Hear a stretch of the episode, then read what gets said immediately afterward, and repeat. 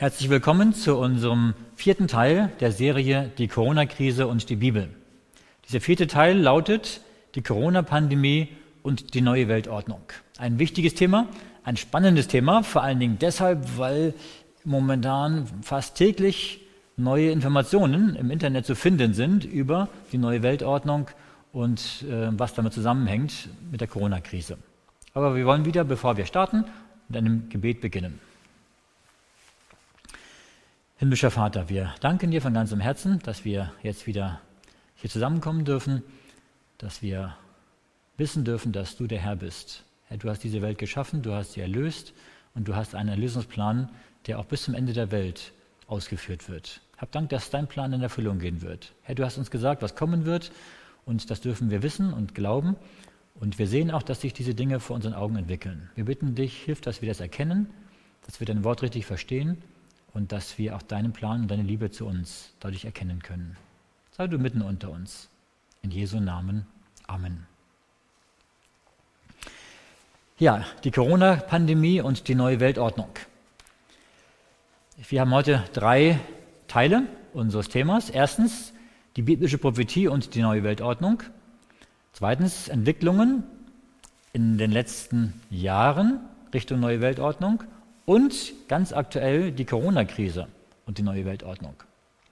Ich fange diesmal mit der Prophetie der Bibel mal an. Normalerweise mache ich erst immer so, was so die Weltgeschichte sagt, und dann gehe ich auf die Prophetie der Bibel. Möchte ich heute mal andersrum machen, weil ich nämlich zeigen möchte, was die Bibel dazu sagt zur neuen Weltordnung, um dann zu zeigen, wie sich das gerade erfüllt in unseren Tagen.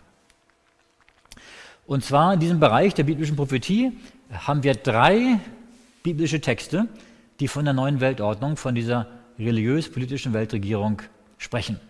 Das ist das Standbild aus Daniel 2, das Bild des Tieres und die Hure Babylon auf dem Tier.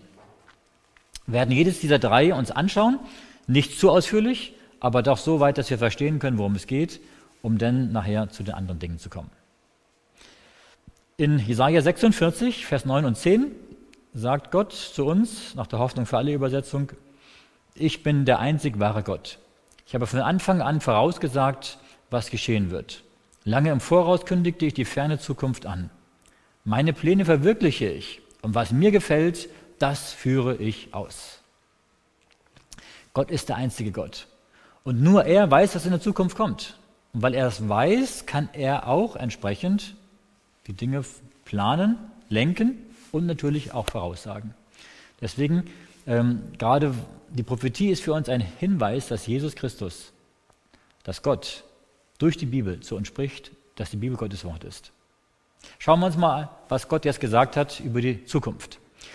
Wir haben schon im Thema Nummer zwei über die Prophetie gesprochen, nämlich ähm, wie auch die Corona-Krise im Licht der biblischen Prophetie hier auch ähm, einzuordnen ist. Und wir hatten diese Standbild von Daniel 2 angeschaut. Ich wiederhole das jetzt nicht alles, sondern wir werden uns heute nur auf die Füße konzentrieren, aus Eisen und Ton. Aber wir können das kurz nochmal so äh, durchgehen. Wir hatten gesehen, äh, dieses Standbild hat der König im Traum gesehen. Und der Daniel erklärt eben dieses Standbild, dass der goldene Kopf ein Symbol ist für das Reich Babylon. Das sind alles Weltreiche, die hier nacheinander kommen sollten.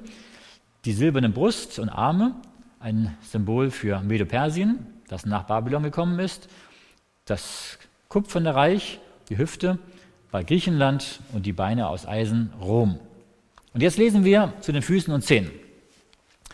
Daniel 2, Vers 41 bis 43. Dort heißt es, dass du aber die Füße und Zehen teils von Ton und teils von Eisen gesehen hast, bedeutet, das wird ein zerteiltes Königreich sein. Doch wird etwas von des Eisens Härte darin bleiben, wie du ja gesehen hast, Eisen mit Ton vermengt. Und dass die Zehen an seinen Füßen teils von Eisen und teils von Ton sind, bedeutet, zum Teil wird es ein starkes und zum Teil ein schwaches Reich sein. Und dass du gesehen hast, Eisen mit Ton vermengt, bedeutet, sie werden sich zwar durch Heiraten, im Grundtext steht hier durch Bündnisse, miteinander vermischen, aber sie werden doch nicht aneinander festhalten, so wie sich Eisen mit Ton nicht mengen lässt. Das ist also jetzt hier die Beschreibung. Wir hatten vorher alles Metalle, Gold, Silber, Kupfer, Eisen. Und jetzt haben wir ein neues Material, ein Ton. Im Grundtext steht hier sogar Töpferton. Und dieser Töpferton, den finden wir beschrieben in Jeremia 18, Vers 6. Dort Dort heißt es, kann ich nicht ebenso mit euch umgehen, ihr vom Hause Israel, wie dieser Töpfer, spricht der Herr? Siehe, wie der Ton in des Töpfers Hand, so seid auch ihr vom Hause Israel in meiner Hand.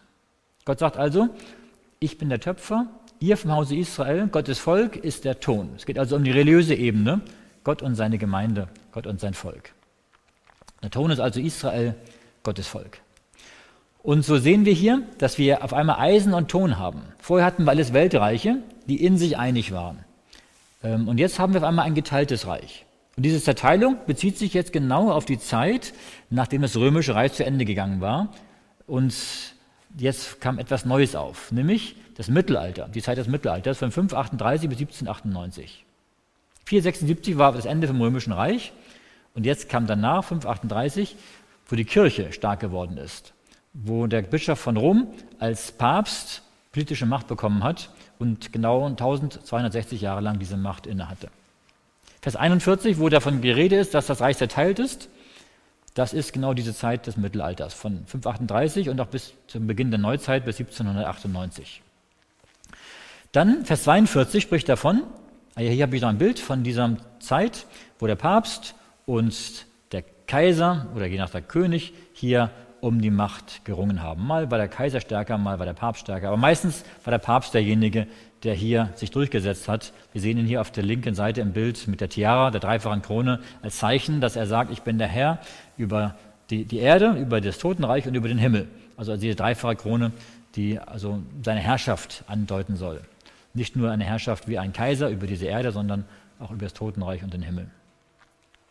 Ja, dann haben wir Vers 42 die Aussage, dass das Reich stark und schwach sein wird. Nämlich, was ist stark und was ist schwach? Das Eisen ist stark. Dieses stark und schwach bezieht sich auf die Materialien, auf die Stärke der Materialien. Eisen ist stark und Ton ist schwach. Und Eisen ist ein Symbol, haben wir gesehen, für den Staat und äh, Ton ist ein Symbol für die Kirche. Und hier ist also die Kirche schwach geworden. Und wann wurde die Kirche schwach? Das war 1798, als der Papst äh, Pius VI. gefangen genommen worden ist und in der Verbannung starb. Napoleon hat dort seinen General äh, Berthier hingeschickt, und der hat den Papst in die Verbannung geführt. Das heißt, dass auf einmal der Staat stark geworden ist und die Kirche schwach geworden ist. Und dann Vers 43, das ist das, das Wichtige, weil es da um die heutige Zeit geht.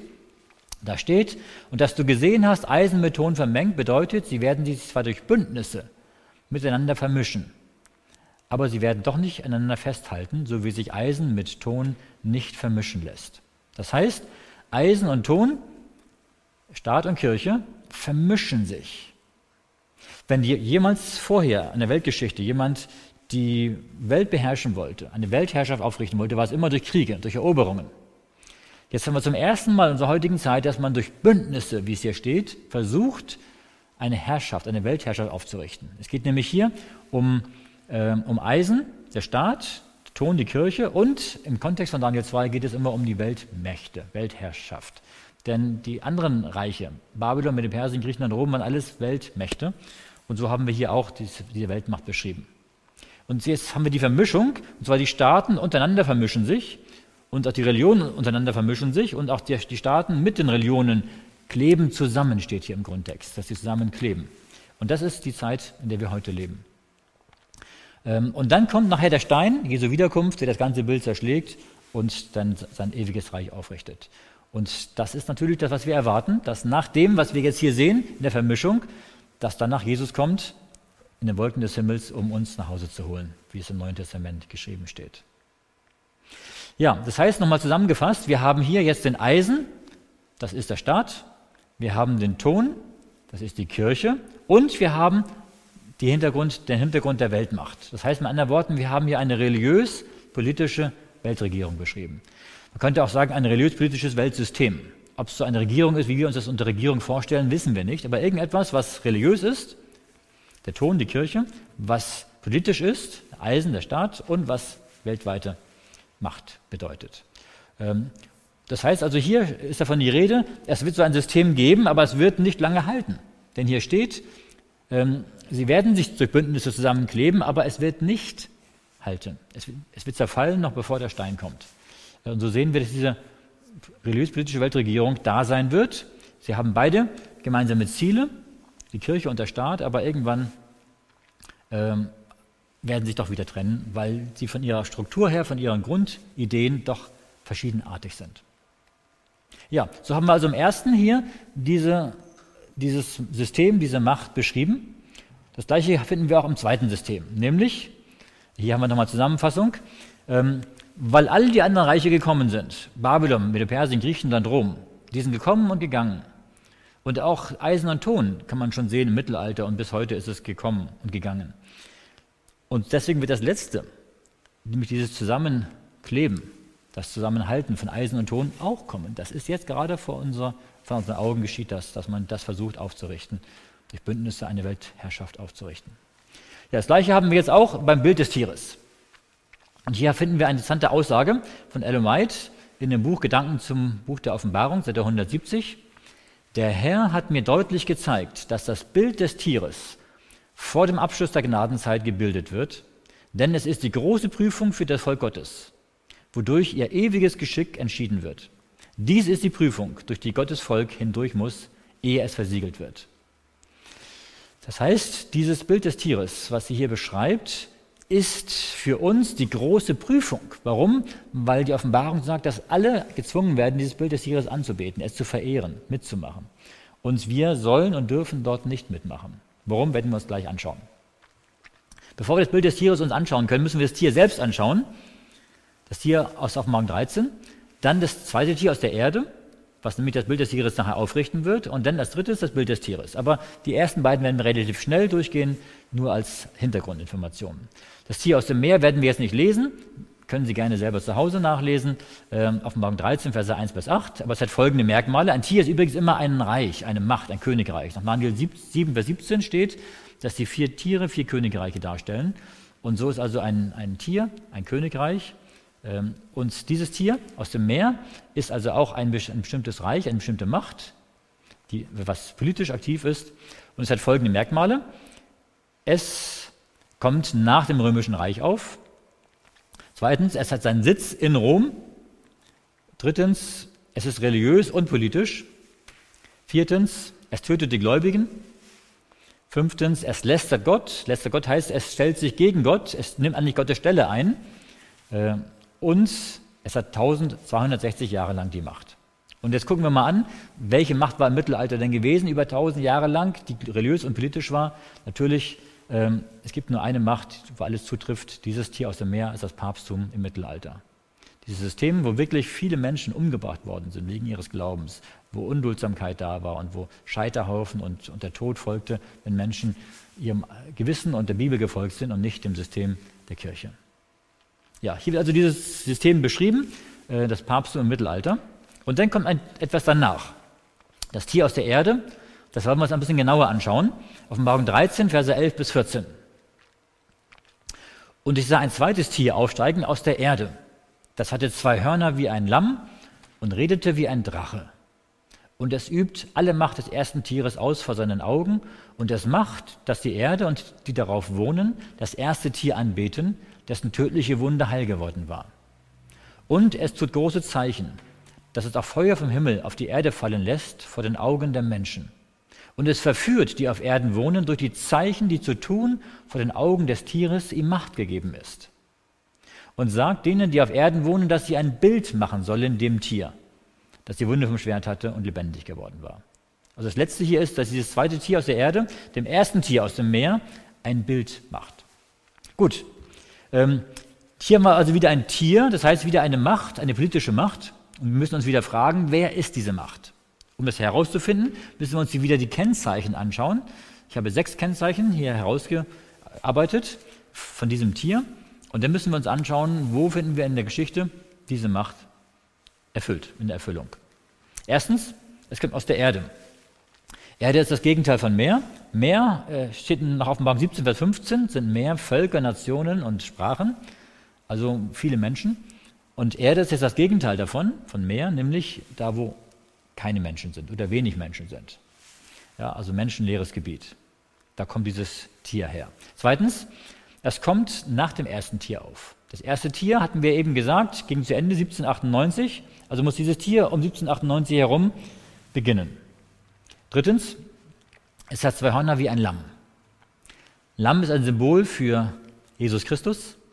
Ähm, in Johannes 1, Vers 29 sagt Johannes der Täufer, sieh, das ist Gottes Lamm, das der Welt Sünde trägt. Und so hat dieses, sieht dieses Tier nach außen hin, seine zwei Hörner, wie Jesus aus. Und wie Jesus heißt, es ist unschuldig, harmlos, positiv. Viertes Merkmal, ähm, es hat weltweite Macht. Das heißt, es ist über die ganze Welt. Wie das erste Tier auch über die ganze Welt die Macht hatte, so hat auch dieses Tier die ganze, über die ganze Welt Macht. Fünftens, es redet wie ein Drache. Äh, der Drache ist ein Symbol für Satan, finden wir in Offenbarung 12, Vers 7 bis 9. Da wird der Drache beschrieben als Satan. Und reden heißt auch immer, dass, dass man Druck ausübt, dass man, dass man auch Gesetze erlässt. Denn durch das Reden, wenn ein Staat redet, dann, dann tut er Gesetze erlassen, Bestimmungen erlassen, nach denen die Menschen sich richten müssen. Und dieses, dieses Reich sieht nach außen hin so aus wie, wie, wie Jesus Christus, sehr positiv, aber wenn es auf einmal Gesetze erlässt, wenn es auf einmal anfängt, aktiv zu werden, dann merkt man, es verändert sich Richtung Drache. Und sechstens, es verführt, es verführt die Menschen durch Zeichen. Wenn es wie ein Drache redet, habe ich noch eben auch einen Hinweis. Ähm, Satan, das Merkmal Satans ist, dass er nur egoistisch auf sich selber guckt. Und so ist auch dieses Reich hier, wenn es wie ein Drache redet, das heißt, dass es andere Völker bedroht, wegen seiner Eigeninteressen, seinem eigenen Egoismus. Es geht ihm nur um sich selbst und nicht um die anderen. Und sechstens, es verführt die Menschen durch Zeichen, durch Zeichen und Wunder, die natürlich nicht Gott tut, sondern die Satan tut. Der Satan kann auch Zeichen und Wunder tun, genauso wie Gott es auch tut. Beides kann übernatürlich geschehen. Ja, jetzt haben wir diese sechs Merkmale und wir fragen uns jetzt, wer ist dieses Tier aus der Erde? Und es gibt auch wieder nur eine Macht, die alle sechs Merkmale in sich vereint. Das ist nämlich die USA. Wir schauen uns mal an, wie diese sechs Merkmale zutreffen auf die USA. Nämlich erstens, es kommt aus der Erde, ein menschenleeres Gebiet, Nordamerika.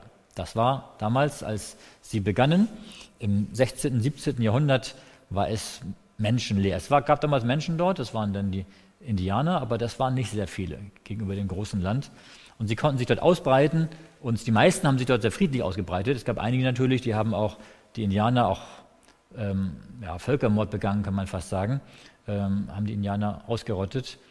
Und das war nicht gut, aber die meisten Siedler und auch die meisten gläubigen Menschen, die rübergegangen sind, haben sich dort niedergelassen, haben das Land bebaut und haben das Land groß gemacht. Zweitens, es kommt nach dem ersten Tier auf. Wir hatten gesagt, um 1798 herum. Die Gründung Amerikas, der USA, war 1776. Das war die Gründung des Staates der USA. Drittens, es hat zwei Hörner wie ein Lamm. Das heißt unschuldig, harmlos, Jesus ähnlich. Und das sind eben die, die Prinzipien, die positiven Prinzipien, die wir hier sehen, äh, politische und religiöse Freiheit.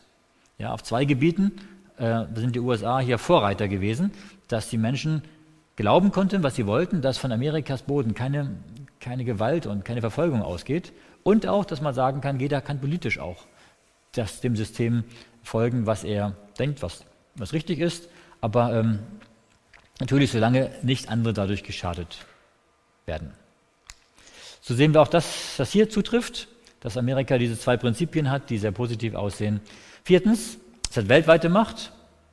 Amerika hat am Anfang wenig Macht gehabt und sogar noch dem, nach, vor dem Ersten Weltkrieg noch, da hatten sie eine Armee gehabt, die so groß wie Belgiens Armee war. Also die haben es abgebaut und sehr wenig gehabt. Aber beim Zweiten Weltkrieg sind sie stark geworden und während des Zweiten Weltkrieges.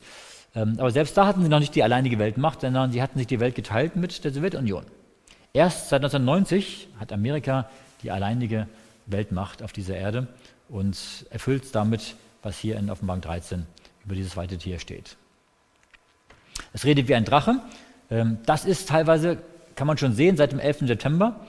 Das ist bedroht andere Völker wegen seiner eigenen Interessen, dass jetzt äh, Amerika auf einmal anfängt, Kriege zu führen, aggressiv Präventionskriege gegen andere Nationen.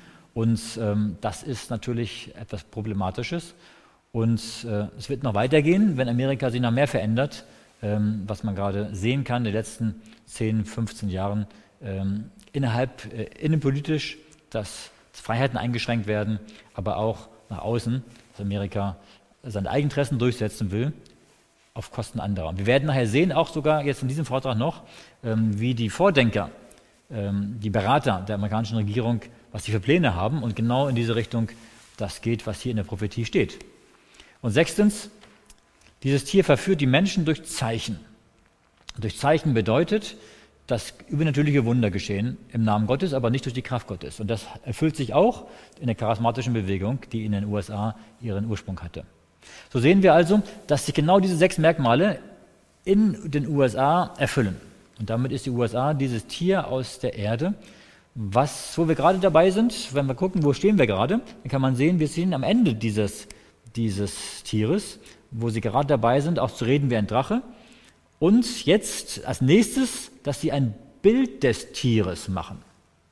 Und dieses Bild des Tieres haben wir eben im Zitat gelesen von Ellen White, dass sie sagt, das ist für uns ganz wichtig in der letzten Zeit, dass wir das erkennen und wissen, weil das die letzte große Prüfung sein wird, die über diese Welt gehen wird.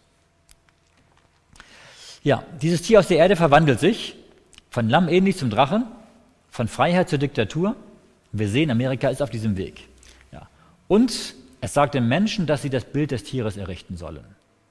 Nicht sie selbst machen das Bild des Tieres, sondern Amerika wird die Initiative ergreifen, um den Völkern der Welt zu sagen, jetzt ist es Zeit, jetzt müssen wir etwas Neues machen. Amerika wird seine Macht abgeben an, diese, an dieses Bild des Tieres, dass das dann aktiv wird. Und wer ist das Bild des Tieres? Schauen wir uns jetzt an, wer das Bild des Tieres, in es darstellt. Offenbarung Kapitel 13, die Verse 14 bis 17. Offenbarung 13, die Verse 14 bis 17. Und es sagt denen, das zweite Tier nämlich, sagt denen, die auf Erden wohnen, dass sie ein Bild machen sollen dem Tier, das die Wunde vom Schwert hatte und lebendig geworden war. Und es wurde ihm Macht gegeben, Geist zu verleihen, dem Bild des Tieres, damit das Bild des Tieres reden und machen könne dass alle, die das Bild des Tieres nicht anbeteten, getötet würden. Und es macht, dass sie allesamt, die Kleinen und Großen, die Reichen und Armen, die Freien und Sklaven, sich ein Zeichen machen an ihre rechte Hand oder an ihre Stirn, dass niemand kaufen oder verkaufen kann, wenn er nicht das Zeichen hat, nämlich den Namen des Tieres oder die Zahl seines Namens. Darüber könnten wir jetzt zwei Stunden reden. Das ist so viel Stoff und so viel Inhalt hier. Aber ich möchte es ganz kurz zusammenfassen, was hier steht.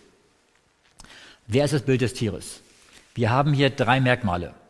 Erstens, hier steht, es wird angebetet. Und wer es nicht anbetet, der soll getötet werden. Also es geht dann sogar um Gesetze, die die Anbetung erzwingen. Und dass es angebetet wird, heißt, es ist eine religiöse Macht. Anbetung hat etwas mit Religion zu tun. Genauso wie das erste Tier angebetet wird, war auch eine religiöse Macht, so wird auch dieses Tier Anbetung für sich beanspruchen. Zweitens, es erlässt Gesetze. Erstens, dass man es anbeten muss, und zweitens auch, dass man das, das Mahlzeichen des Tieres an die Hand oder an die Stirn machen muss. Und wer das nicht macht, darf nicht kaufen und verkaufen. Also es geht um religiöse Gesetze, die erlassen werden, die aber für alle Menschen erzwungenermaßen ähm, durchgesetzt werden, dass die Menschen das machen, um, ja, um mitzumachen. Entweder sind sie überzeugt an der Stirn oder sie machen mit an der Hand, auch wenn sie nicht überzeugt sind.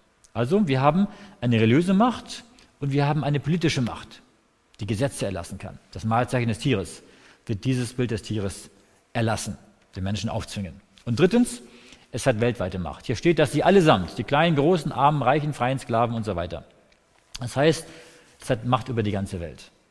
Also haben wir wieder drei Merkmale, wie auch bei Daniel 2, bei dem Standbild, bei den Füßen und Zehen, äh, Eisen und Ton, haben wir auch hier diese drei Dinge. Eine religiös-politische Weltregierung. Eine religiöse Macht, politische Macht, weltweite Macht. Oder ein religiös-politisches Weltsystem, kann man auch sagen, je nachdem, wie das am Ende als Regierungsform oder auch als ein System, ein Weltsystem hier fungieren wird und äh, aufgerichtet werden wird. Interessant ist jetzt hier, hier steht, wie es kommen wird. Nämlich, diese Weltregierung wird nicht von selber kommen, sondern Amerika wird den Menschen sagen, der Weltbevölkerung sagen, jetzt müssen wir das machen, es ist wichtig. Natürlich wird Amerika das nur in dem Moment machen, wo sie merken, dass seine eigene Macht zu Ende geht. Und gerade jetzt, wo wir sehen, dass Amerikas Macht mehr und mehr bröckelt, ja, uns die letzten fünf Jahre, letzten zehn Jahre war Amerikas Macht mehr und mehr, äh, ob das wirtschaftlich war, ob das finanziell war, äh, ob, das, äh, ob, das, ob das auch äh, militärisch war, Amerikas Macht weniger geworden ist, uns ähm, Chinas Macht mehr stärker geworden ist und auch Europas Macht auch gegenüber Amerika teilweise auch stärker geworden ist. Und von daher, ähm, wenn das jetzt so weitergehen würde, dann würde man sehen, dass in 10 Jahren, in 20 Jahren irgendwann China die Weltmacht Nummer eins wäre. Aber in der Prophetie steht nicht, nach dem zweiten Tier kommt ein weiteres Tier, das China sein wird. Nein, hier steht ein Bild des Tieres. Und das wird eine, ein religiös-politisches Weltsystem sein, was äh, aufgerichtet werden wird. Und Amerika wird es initiieren. Und dann steht hier, äh, das zweite Tier wird ihm Macht gegeben, das ist dem Bild des Tieres Geist verleiht. Das heißt also, Amerika wird dann seine Macht abgeben an diese Weltregierung und die wird dann die Regierung, die Weltregierung übernehmen und, ähm, und vor den Augen dieses zweiten Tieres und auch des ersten Tieres äh, diese Macht ausüben. Ja, und diese religiös-politische Weltregierung wird dann Gesetze erlassen, nämlich den Mahlzeichen, das Mahlzeichen des Tieres, den Menschen aufzwingen. Das sind Gesetze, die gegen Gottes Gebote stehen. Vor allem die zehn Gebote. Deswegen sind die zehn Gebote so wichtig. Das Kennzeichen der Gläubigen der letzten Zeit ist, dass sie an Jesus glauben und die Gebote halten. Und das Kennzeichen der Menschen, die nicht mit Gott leben und nicht gerettet werden, ist, dass sie nicht die Gebote halten. Nämlich, sie werden gezwungen, gegen die Gebote zu verstoßen. Gerade das vierte Gebot ist hier mit auch eine, spielt eine wichtige Rolle bei dem Mahlzeichen des Tieres, was aufgezwungen wird. Ja. Gut, und jetzt kommt das dritte. Das ist die Hure Babylon auf dem Tier. Hier haben wir auch wieder das gleiche System, äh, anders beschrieben, in Offenbarung 17 und Offenbarung 18. Wir lesen Offenbarung 17, die Verse 1 bis 6. Dort heißt es, und es kam einer von den sieben Engeln, die die sieben Schalen hatten, redete mit mir und sprach, komm, ich will dir zeigen das Gericht über die große Hure, die an vielen Wassern sitzt, mit der die Könige auf Erden Hurerei getrieben haben. Und die auf Erden wohnen, sind betrunken geworden von dem Wein ihrer Hurerei. Und er brachte mich im Geist in die Wüste, und ich sah eine Frau auf einem scharlachroten Tier sitzen. Das war voll lästerlicher Namen und hatte sieben Häupter und zehn Hörner. Und die Frau war bekleidet mit Purpur und Scharlach und geschmückt mit Gold und Edelstein und Perlen und hatte in ihrer Hand einen goldenen Becher, voll von Gräuel und die Unreinheit ihrer Hurerei. Und auf ihrer Stirn war geschrieben ein Name, ein Geheimnis, das große Babylon, die Mutter der Huren und aller Gräuel auf Erden. Die sieben Häupter sind sieben Berge, auf denen die Frau sitzt. Ja, hier war also eine Frau beschrieben, eine Frau als eine Hure, die Hure Babylon. In der Prophetie haben wir öfter eine Frau. Und diese Frau haben wir schon in Offenbarung 12 als eine reine Frau. Und dort, wir lesen in Epheser 5, 31, 32, was eine Frau bedeutet. Da heißt es, darum wird ein Mann Vater und Mutter verlassen und an seiner Frau hängen. Die zwei werden ein Fleisch sein. 1. Mose 2, 24. Dieses Geheimnis ist groß. Ich deute es aber auf Christus und die Gemeinde. Hier sehen wir also, das Bild von Mann und Frau bezieht Paulus hier auf Christus und die Gemeinde. Christus ist der Mann und die Gemeinde ist die Frau. So ist also die Frau, eine reine Frau, ist eine reine Gemeinde, die mit Christus verbunden ist, die Christus nachfolgt, die Christus liebt und auf ihn wartet, wenn er wiederkommt. Die reine Frau ist also Gottes Volk und eine Hure ist damit eine abgefallene Frau, eine abgefallene Kirche. Ja, also ein System, ein religiöses System, was mal Gottes Volk war, aber dann abgefallen ist von dem, was gewesen ist. Die Frage ist jetzt, wer ist diese Hure Babylon? Übrigens, ich bin überzeugt, dass, was wir eben gelesen haben in Offenbarung 17, dass das noch komplett zukünftig ist. Aber das werden wir uns gleich genauer anschauen. Um zu wissen, wer diese Hure Babylon ist, werden wir jetzt mal die Merkmale uns anschauen. Erstens, eine Frau hatten wir gesagt, eine christliche Kirche. Zweitens, eine Hure, eine abgefallene Kirche. Drittens, sie hat einen Becher in der Hand, einen goldenen Becher, und da ist drin die Unreinheit ihrer eigenen Hurerei. Und Becher ist ein Symbol, das finden wir bei dem Abendmahl, dass Jesus den Kelch nahm und er sagte, das ist der Kelch des Bundes, das ist mein Blut, das für euch vergossen wird, äh, zur Vergebung der Sünden. Das heißt, der Kelch beim Abendmahl ist ein Hinweis auf die Erlösung durch Jesu Blut, dass er für uns gestorben ist. Und so hat sie jetzt einen Becher in der Hand, einen anderen Becher, einen goldenen Becher, und da ist ihr Blut drin, ihre Unreinheit. Und äh, das heißt, dass sie jetzt sagt, wir, werden nicht erlöst durch Jesus Christus, durch sein Blut, sondern wir werden erlöst durch mein, durch meinem, das ist das, was ich tue, ja, durch, durch die Kirche. Ja. Also eine falsche Rechtfertigungslehre, die hier gelehrt wird, dass man sagt, das Heil kommt von der Kirche und nicht durch Christus. Viertens, sie sitzt an Wassern.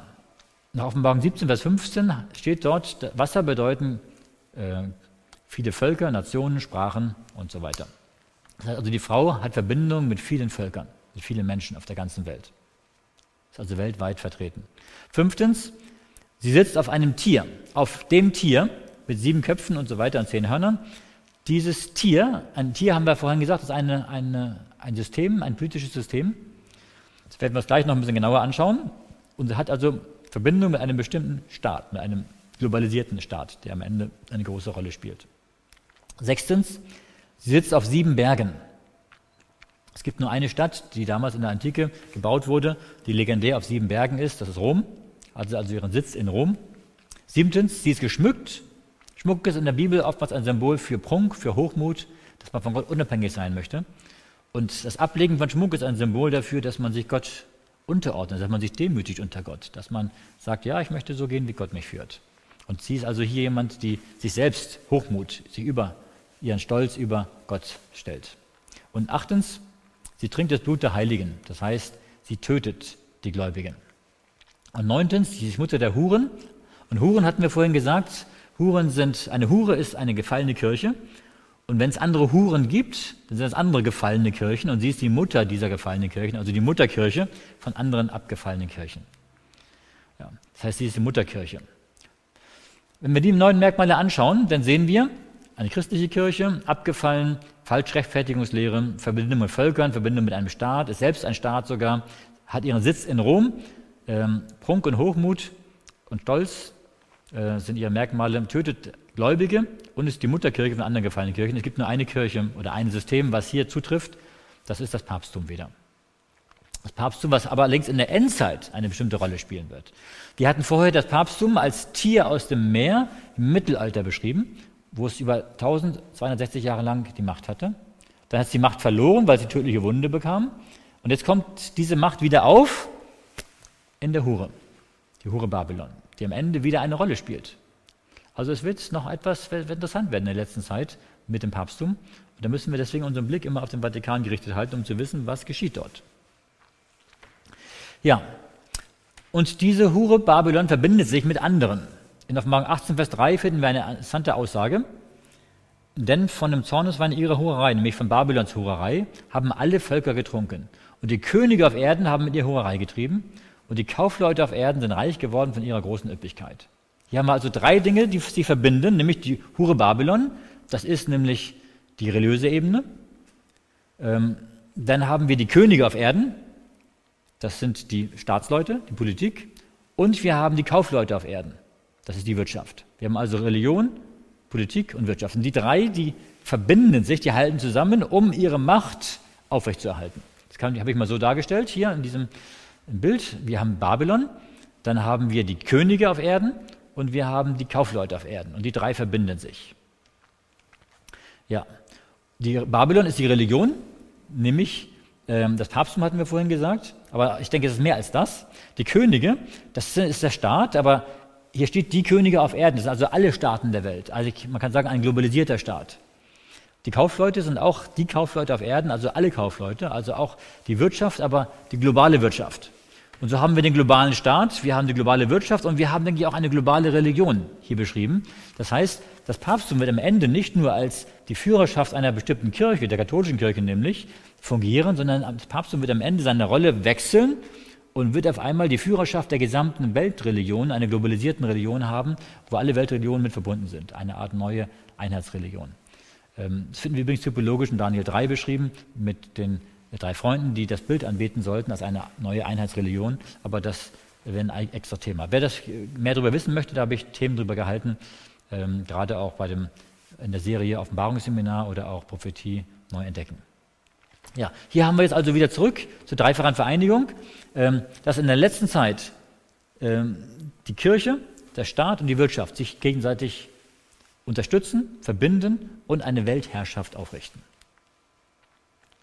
Aber Babylon selbst ist auch eine, aus drei Dingen zusammengestellt. Nämlich, auf Morgen 16, Vers 19 wird Babylon beschrieben, wie sie zerstört wird, wie Gottes Gericht in der siebten Plage über Babylon beschrieben wird. Morgen 16, Vers 19. Und aus der großen Stadt wurden drei Teile. Und die Städte der Völker stürzten ein. Und Babylon der Großen wurde gedacht vor Gott, dass ihr gegeben werde der Kelch mit dem Wein seines grimmigen Zorns. Übrigens, was hier so ganz kurz nur steht, dass Babylon in drei Teile zerfällt. Und denn Gott ähm, es richtet, denn der, der Wein des grimmigen Zornes Gottes ist Gottes Gericht. der wird nachher in Offenbarung 18 beschrieben. In Offenbarung 18 haben wir dann äh, beschrieben, wie denn äh, die Menschen aufgefordert werden, aus Babylon herauszugehen, damit sie nicht an, von den Plagen mit empfangen. Und dann danach wird dann das Gericht, nämlich die Plagen über Babylon beschrieben, wie dann die Kaufleute und die, äh, und die, die Könige auf Erden und die Fährleute und so weiter dann jammern und klagen über den Untergang Babylons. Aber hier haben wir auf jeden Fall Hinweis, den Hinweis, dass Babylon aus drei Teilen besteht. Und wenn sie aus drei Teilen besteht, dann heißt das, es zerfällt in drei Teile und es besteht aus drei Teilen. Und diese drei Teile finden wir beschrieben in den Versen davor, nämlich Offenbarung Kapitel 16, Vers 13 und 14. Dort werden diese drei Teile erwähnt. Nämlich, und ist er aus dem Rachen des Drachen und aus dem Rachen des Tieres und aus dem Munde des falschen Propheten drei unreine Geister kommen, gleich Fröschen. Es sind Geister von Dämonen, die tun Zeichen und gehen aus zu den Königen der ganzen Welt, die zu versammeln zum Kampf am großen Tag Gottes des Allmächtigen. Diese drei unreinen Geister, die hier beschrieben werden, der Drache, das Tier, der falsche Prophet, das sind alles religiöse Mächte. Und diese drei zusammen, die verbinden sich und gehen dann zusammen, wohin? Zu den Königen der ganzen Welt. Das haben wir wieder, wieder auf Morgen 18, Vers 3, dass hier Babylon, diese, was, was hier beschrieben wird als religiöse Macht, sich mit den Königen der Welt und natürlich dann auch noch mit den Kaufleuten der Welt verbindet. Und hier haben wir diese Verbindung auch beschrieben, aber dann auch noch erstmal die dreifache Verbindung in Babylon selbst. Nämlich, dass Babylon aus den drei Teilen besteht: der Drache, das Tier, der falsche Prophet. Ich habe wieder ein Schaubild dafür dargestellt. Der Drache, das Tier, der falsche Prophet. Und die drei vereinigen sich. Wer sind diese drei? Der Drache ist ein Symbol, die drei bilden zusammen Babylon. Der Drache ist ein Symbol für den Spiritismus, für Satan. Nach Offenbarung 12, Vers 7 bis 9. Das Tier ist der Katholizismus, das Papsttum, nämlich das Tier aus dem Meer, Offenbarung 13, 1 bis 8. Der falsche Prophet hat die gleichen Merkmale wie das Tier aus der Erde, das ist der gefallene Protestantismus, die USA. Das heißt, hier haben wir eine dreifache Verbindung, nämlich unten haben wir die Beziehung von Katholizismus zum, Spirit, zum Protestantismus. Das ist die Ökumene, wie die sich hier verbinden. Und nach oben haben wir den Bezug zum Spiritismus. Das sind dann auch die anderen Weltreligionen, der Buddhismus, Hinduismus und so weiter, die auch spiritistische Hintergründe haben. So haben wir also die christlichen Religionen auf der unteren Ebene verbunden mit, der, mit den anderen Weltreligionen. Also wir haben hier eine Verbindung aller Weltreligionen, die sich zusammentun und in Babylon sich vereinen. Das Papsttum wird den Vorsitz haben, wird das Ganze führen. Also so sehen wir, dass Babylon selbst drei Teile hat, in, aus drei Teilen besteht. Katholizismus, Protestantismus, Spiritismus und dann sich mit anderen vereinigt, nämlich mit den Königen und mit, den, mit der Wirtschaft, mit Kaufleuten auf Erden und dann ein Weltsystem aufbaut. Ein religiös-politisches Weltsystem. Denn äh, die Hure selbst, Hure Babylon, ist, ist die Religion und sie verbindet sich mit, dem, mit, dem, mit den Königen auf Erden, das ist die Politik, die vereinigen sich, um eine Weltherrschaft aufzurichten. Und das wird gleich noch ein bisschen genauer beschrieben in in der Frage nämlich mit dem Tier. Die Hure sitzt auf dem Tier drauf. Auf Mark 17, Vers 7 und 8. Und der Engel sprach zu mir, warum wunderst du dich? Ich will dir sagen, das Geheimnis der Frau und des Tieres, das sie trägt und sieben Häupter und zehn Hörner hat. Das Tier, das du gesehen hast, ist gewesen und ist jetzt nicht und wird wieder aufsteigen aus dem Abgrund und in die Verdammnis fahren. Und es werden sich wundern, die auf Erden wohnen, deren Namen nicht geschrieben stehen in dem Buch des Lebens vom Anfang der Welt an, wenn sie das Tier sehen, das es gewesen ist, jetzt nicht ist und wieder sein wird. Es gibt einige Ausleger, die glauben, dass dieses Tier identisch ist mit dem Tier aus Morgen 13, weil das ist gewesen, das Papsttum, hat die tödliche Wunde bekommen und wird dann wieder die Macht bekommen. Aber das glaube ich nicht. Warum nicht? Weil erstens, das Tier aus, auf Morgen 13 kommt aus dem Meer. Und dieses Tier kommt aus dem Abgrund, also eine andere Herkunft. Eine andere Herkunft. Zweitens, das Papsttum kann nicht Hure und Tier gleichzeitig sein. Denn die Hure haben wir schon eben als Papsttum identifiziert. Und es kann nicht die, die, die Hure Papsttum sein und das Tier auch noch Papsttum sein. Das würde das Papsttum auf sich selber sitzen. Und drittens, Offenbarung 17, Vers 16 sagt, dass das Tier die Hure fressen wird, also vernichten wird. Und das Papsttum kann sie nicht selbst vernichten. Also ist das Tier hier eine andere Macht, die schon mal gewesen ist und wieder aufkommt. Und tatsächlich in Offenbarung 11 haben wir schon eine Macht aus dem Abgrund, die aufsteht und wieder verschwindet, nämlich die Französische Revolution. Und dieses Tier wird das identisch sein in der letzten Zeit, also ein Machtsystem, ein Staatensystem, ein Regierungssystem, weltweit, global, ähm, uns, was dieser damaligen Weltrevolution, was sie damals vorhatten, gleichen wird. Ja, die sieben Häupter lassen wir mal weg, das wird ein bisschen zu lang gehen, ein bisschen kompliziert sein.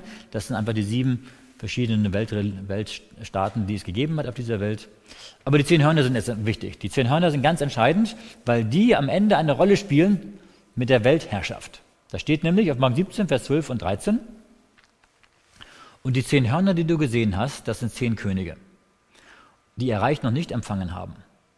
Aber wie Könige werden sie für eine Stunde Macht empfangen zusammen mit dem Tier. Diese sind eines Sinnes und geben ihre Kraft und Macht dem Tier. Ja, also die zehn Hörner halten zusammen und für eine Stunde kriegen sie mit dem Tier zusammen die Macht und dann geben sie ihre Macht an das Tier ab. Ja, die sieben Häupter, die, die wir jetzt nicht angeschaut haben, die werden beschrieben als nacheinander, dass sie nacheinander kommen, verschiedene Weltmächte. Die zehn Hörner, die kommen gleichzeitig. Denn hier steht, sie haben ihr Reich noch nicht empfangen und dann werden sie es empfangen zusammen mit dem, dem Tier, also alle zehn gleichzeitig. Und wir haben in der, in der Prophetie, Daniel Offenbarung, schon mal zehn Hörner. Und zwar in Daniel 7 haben wir die zehn Hörner. Da werden drei ausgerissen und dafür kommt das kleine Horn. Und diese zehn Hörner sind damals äh, ein Symbol für die europäischen Staaten, die Germanenstämme, die sich hier in der Völkerwanderung ausgebreitet haben und dann das Gebiet des Römischen Reiches erobert haben und besetzt haben. Und äh, das war damals in Daniel 7, diese europäischen Gründerstaaten. Und denke ich, so haben wir hier auch wieder in Offenbarung Kapitel 17 diese gleichen zehn Hörner, die wieder auftreten, nämlich das würde bedeuten, das Tier und die zehn Hörner bekommen Weltmacht für eine Stunde erstmal. Das Tier, hatten wir gesagt, ist die Weltregierung, plus die zehn Hörner wäre Europa und die bekommen zusammen die Weltmacht. Eine Stunde sind 15 Tage umgerechnet, ein Tag ist eine, ein Jahr. Wenn man es umrechnet, dann wäre eine Stunde 15 Tage. Das heißt also, für 15 Tage bekommt Europa zusammen mit der Weltregierung die Macht und dann wird Europa seine Macht der Weltregierung abgeben. Hier steht, die Hörner werden ihre Macht dem Tier übergeben und dann hat das Tier alleine gemacht. Und dann haben wir ein religiös-politisches Weltsystem wieder. Äh, religiös, das ist die Hure auf dem Tier, Hure Babylon. Sie sitzt auf dem Tier, das Tier ist eine politische Macht. Also haben wir wieder Religion und Politik. Und hier steht ein, eindeutig in Offenbarung 17, sie werden die Weltmacht haben. Ihnen wird die Macht gegeben. Also wieder drei Merkmale, religiös, politisch, weltweit. Und so haben wir hier auch wieder eine religiös-politische Weltregierung, die agieren wird. Und diese Regierung wird dann Gottes Kinder, Gottes Volk verfolgen. Interessant ist jetzt hier noch, wie das zustande kommen wird. Offenbarung 13 hatten wir gesehen, dass Amerika seine Macht abgeben wird und dieses Bild des Tieres die Weltregierung aufrichten wird, also den Menschen sagen wird, es soll aufgerichtet werden. Und hier sehen wir, dass zuerst diese zehn Hörner, was ich in Europa sehe, zusammen mit der Weltregierung Macht haben werden, dann wird Europa seine Macht abgeben an diese Weltregierung. Also von zwei Seiten bekommt die Weltregierung die Macht, von Amerika und von Europa aus. Und dann wird sie alleine die Macht haben und die letzten Ereignisse dann durchführen. Ich muss immer Folgendes dazu sagen, weil diese Dinge noch zukünftig sind, muss man immer sagen, dass diese Auslegung, die ich jetzt gerade gebracht habe, äh, nach dem besten Wissen und Verständnis der heutigen Zeit ist. Es kann sein, dass wir in wenigen Wochen, Monaten oder Jahren, wenn sich die Dinge ereignen, ereignen sehen, dass es da manche Dinge sich noch ein bisschen anders herauskristallisieren, als wir es vorher verstanden haben. Aber das wird man dann sehen, je weiter die Zeit geht. Auch zum Beispiel die zehn Hörner könnten durchaus noch eine andere Möglichkeit darstellen, eine andere Auslegungsmöglichkeit. Ähm, aber das wird man dann sehen, wenn es soweit ist. Auf jeden Fall haben wir hier ähm, in allen drei prophetischen Ketten Daniel 2, Eisen und Ton, Daniel 13, das Bild des Tieres, Offenbarung 17, die Hure auf dem Tier. Bei allen dreien haben wir die Beschreibung einer religiösen, einer staatlichen und einer weltweiten Macht. Und das ist eben etwas, ähm, was uns zeigt, dass es immer das Gleiche ist, mit verschiedenen Symbolen dargestellt, die gleichen Prinzipien sind und dass man sehen kann, es, es wird so kommen. Ja. Und bevor Jesus kommt, wird es diese religiös-politische Weltregierung geben, die auf dieser Erde die Macht haben wird. Und jetzt müssen wir uns anschauen, was passiert jetzt äh, in der heutigen Zeit. Und genau das, was die Prophetie sagt, erkennen wir, dass sich das jetzt vor unseren Augen erfüllt. Dass die Menschen dabei sind, diese religiös-politische Weltregierung aufzurichten. Wir werden jetzt heute ein wenig mehr über den politischen Teil reden. Die Kirche hält sich noch ein bisschen zurück. Ich habe auch eine Menge Zitate über den Papst und über was er dazu sagt. Aber ähm, das werden wir später mal anschauen. Äh, ein Zitat habe ich von ihm auch heute dabei, aber erstmal jetzt, was es in Richtung Weltregierung zu sagen gibt in der heutigen Zeit, in der heutigen Welt. Deswegen kommen wir zum Punkt 2 unseres Themas, Entwicklungen in den letzten Jahren Richtung neue Weltordnung. Ich denke, die Weltregierung wird kommen durch einen Systemwechsel, durch einen Crash. Und eine Weltregierung kann man nicht einfach so über Nacht herbeiführen. Dann würden die Menschen sagen, wollen wir nicht, brauchen wir nicht, gibt's nicht. Sondern äh, Krisen bringen Veränderung.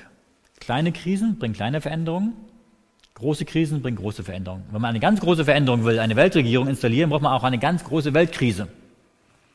Und das kann und wird nur kommen, denke ich, durch einen Zusammenbruch des Weltfinanz- und Wirtschaftssystems.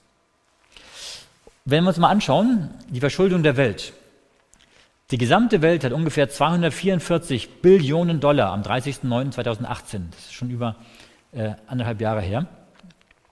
Und von daher, ähm, wie hoch die jetzt ist, ist schwierig, die Zahlen zu bekommen, aber entsprechend höher.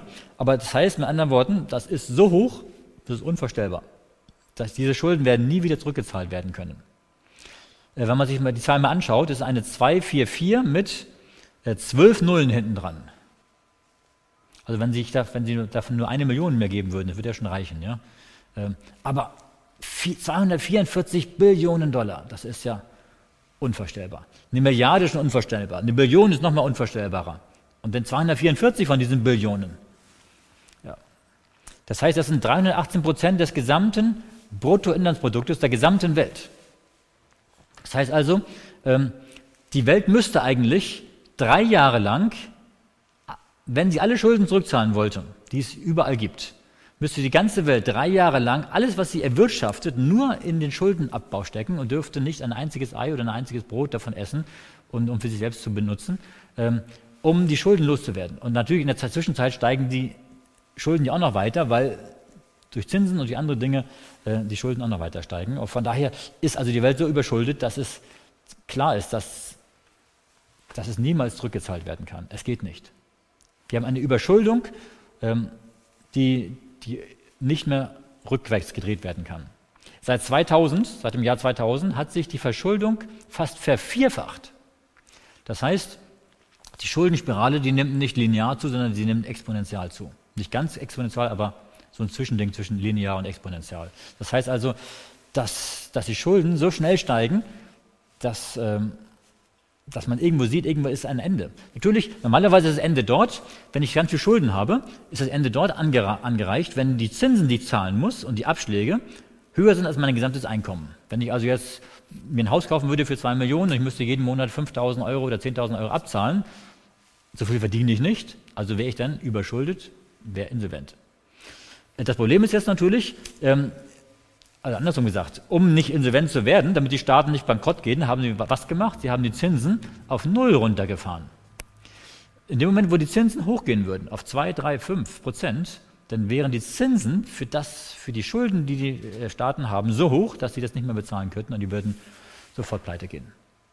Aber natürlich nicht alle Zinsen, nicht alle Schulden, denn die Schulden sind ja auf über längere fristige Zeiten angelegt. Deswegen die letzten Jahre der Nullzinspolitik waren für die Staaten eine Goldgrube. Dadurch konnten sie immer mehr Schulden machen, ohne dass es sie gejuckt hat, weil sie äh, die Zinsen ja, nicht zahlen. Im Gegenteil, wir haben sogar momentan Negativzinsen. Wenn Deutschland äh, Staatsanleihen ausgibt, also wenn ich dem Staat Geld leihe, dann bekomme ich nach den zehn Jahren wo ich dem, oder fünf Jahren, wo ich dem Staat das Geld gebe, weniger zurück, als ich ihm gegeben habe. Also mit anderen Worten, der Staat verdient sogar noch, wenn er Schulden macht.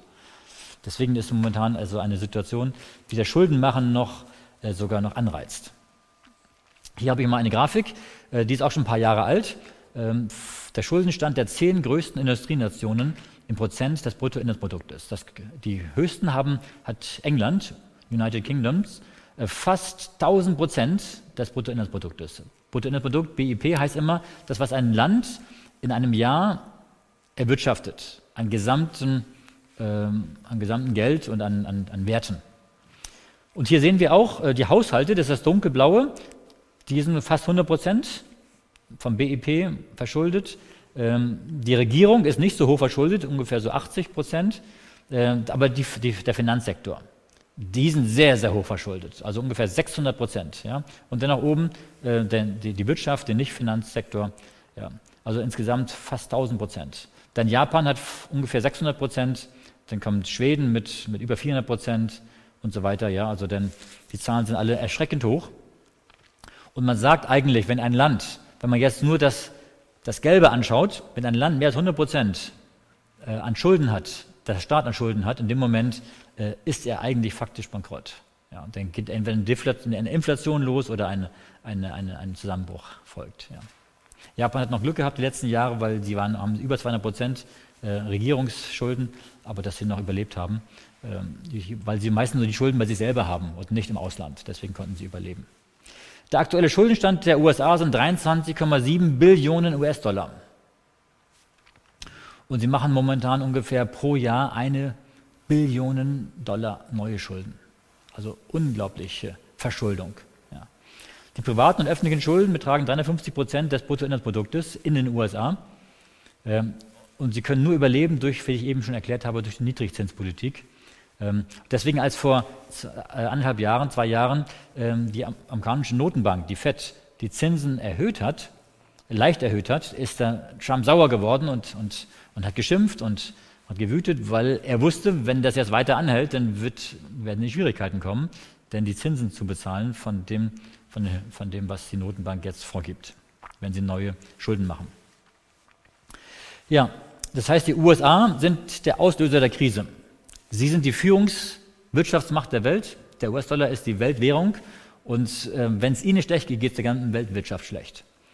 Ähm, immer mehr Staatsanleihen werden ausgegeben. Früher haben vor allen Dingen Japan und China die Staatsanleihen gekauft. Die Chinesen haben mittlerweile davon Abstand gehalten. Im Gegenteil, die Chinesen verkaufen momentan amerikanische Staatsanleihen, weil sie da raus wollen. Sie sind der größte Gläubiger der USA. Und ähm, von daher, äh, wer kauft sie? Eigentlich momentan niemand mehr oder fast niemand mehr. Ähm, deswegen kaufen das vor allem die Notenbanken, die eigenen Notenbank. Das heißt, mit anderen Worten, ähm, die Amerikaner drucken Geld und die eigenen Notenbanken kaufen das ab und geben dem Staat damit eigentlich Geld. Also die finanzieren sich selbst aus der eigenen Tasche. Ähm, sie drucken Geld und mit dem Geld machen sie halt einfach ihre, ihre Geschäfte.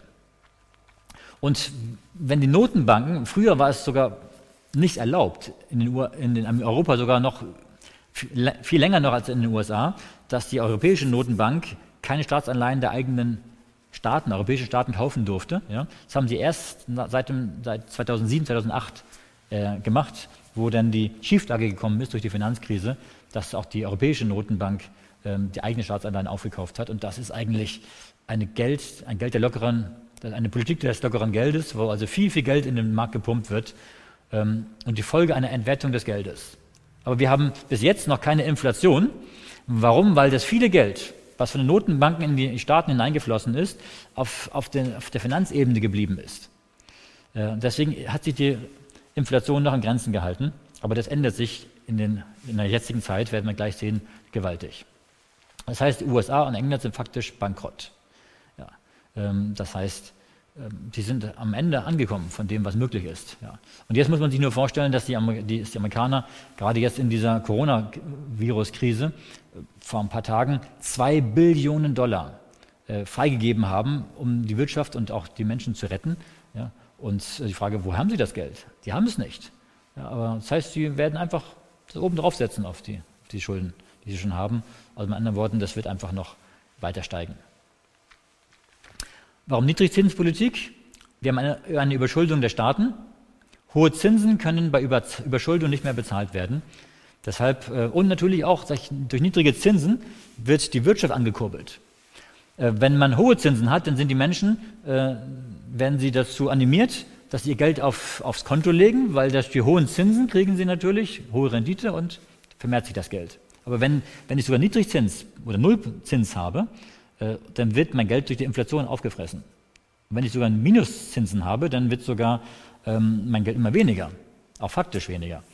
Äh, deswegen, bei Niedrigzinsen werden die Menschen animiert, Sachwerte zu kaufen, Häuser zu kaufen oder Gold oder andere Dinge zu kaufen oder Aktien. Äh, und damit wird die Wirtschaft angekurbelt und der Wirtschaft geht es wieder besser. Aber es geht natürlich nicht endlos so weiter. Irgendwann ist das Ende der Fahnenstange auch erreicht. Wir haben also einen Anreiz, das Geld auszugeben und nicht zu sparen. Ja, jetzt ist es folgendes. Ähm, man ist ziemlich äh, stark dabei, in den letzten Jahren äh, das Bargeld abzuschaffen.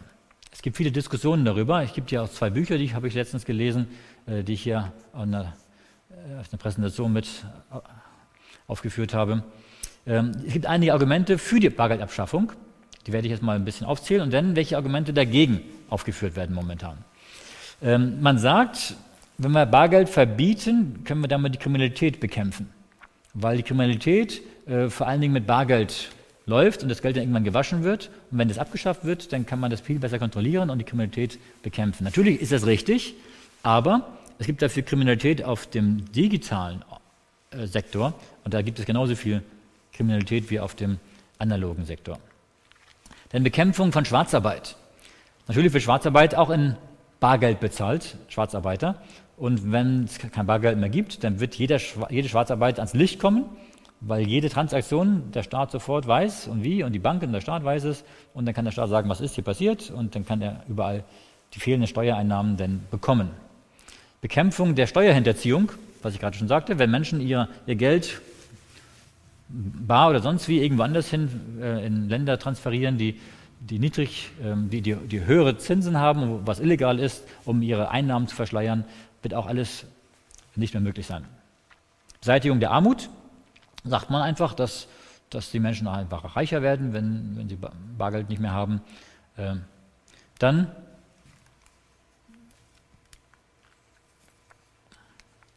das Bargeld kann gefälscht werden. Und zwar, ähm, wenn man kein Bargeld mehr hat, kann man auch kein Bargeld fälschen. Natürlich kann man auch digitales Geld fälschen, aber ähm, das praktische Fälschen, das ist natürlich dann nicht mehr dabei, nicht mehr aktiv. Und ähm, es ist einfacher, schneller und sicherer, wenn man bargeldlos bezahlt. Ähm, früher war das sogar so, dass es ähm, mit Karte zahlen länger dauerte, aber mittlerweile, bis man da sein Kleingeld aus dem Portemonnaie rausgekramt hat, da ist man mit Karte, wo, wo, man manchmal sogar nur noch dran halten muss und zack, schon ist es überwiesen. Ähm, das, das geht manchmal viel schneller, als wenn man das mit Bargeld macht. Und sicherer auch, weil man dann sagt, okay, ähm, hier habe ich meine, meine, meine PIN-Worte, meine, meine, meine eigenen Sicherheiten in dem digitalen und Bargeld kann auch geklaut werden. Weitere Argumente, Bargeld kann man verlieren oder kann mir geklaut werden. Ähm, Bargeld abheben kostet Zeit, man muss zum, zum, zum Schalter laufen, man muss dort das Geld abheben. Ähm, man hat immer genug Geld dabei. Das heißt also, wenn ich zum Beispiel unvorhergesehen mir irgendwas kaufen möchte, ich komme irgendwo vorbei, ich habe ein Sonderangebot und ich habe nicht genügend Bargeld dabei, kann ich es nicht kaufen. Habe ich aber eine Karte dabei, kann ich sagen, okay, kaufe ich es halt. Ich habe ja auf dem Konto genug Geld und dann kann ich es also mit einer Karte zahlen. Ähm, für Geschäfte angenehmer, Sie müssen nicht das, Bar, das, Bargeld zur Bank bringen, denn die Geschäfte müssen erst das, das, Geld wieder in Rollen machen und dann wieder zählen und dann in die Bank bringen. Manchmal gibt es auch heute Maschinen, die das schon zählen, da geht das ein bisschen schneller. Aber es ist trotzdem ein, ein Zeitaufwand, das Bargeld zur Bank zu bringen.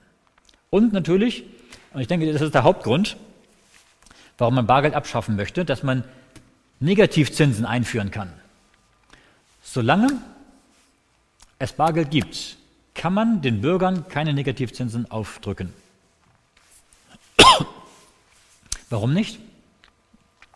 Weil, wenn wir Negativzinsen hätten auf unser Sparguthaben, auf ein Sparbuch, auf ein Girokonto, wo auch immer, dann würden die Menschen, wenn sie Geld haben, wenn sie mehr Geld haben, höhere Summen haben, das sofort von den Banken abheben und irgendwo in den Tresoren zu Hause lagern.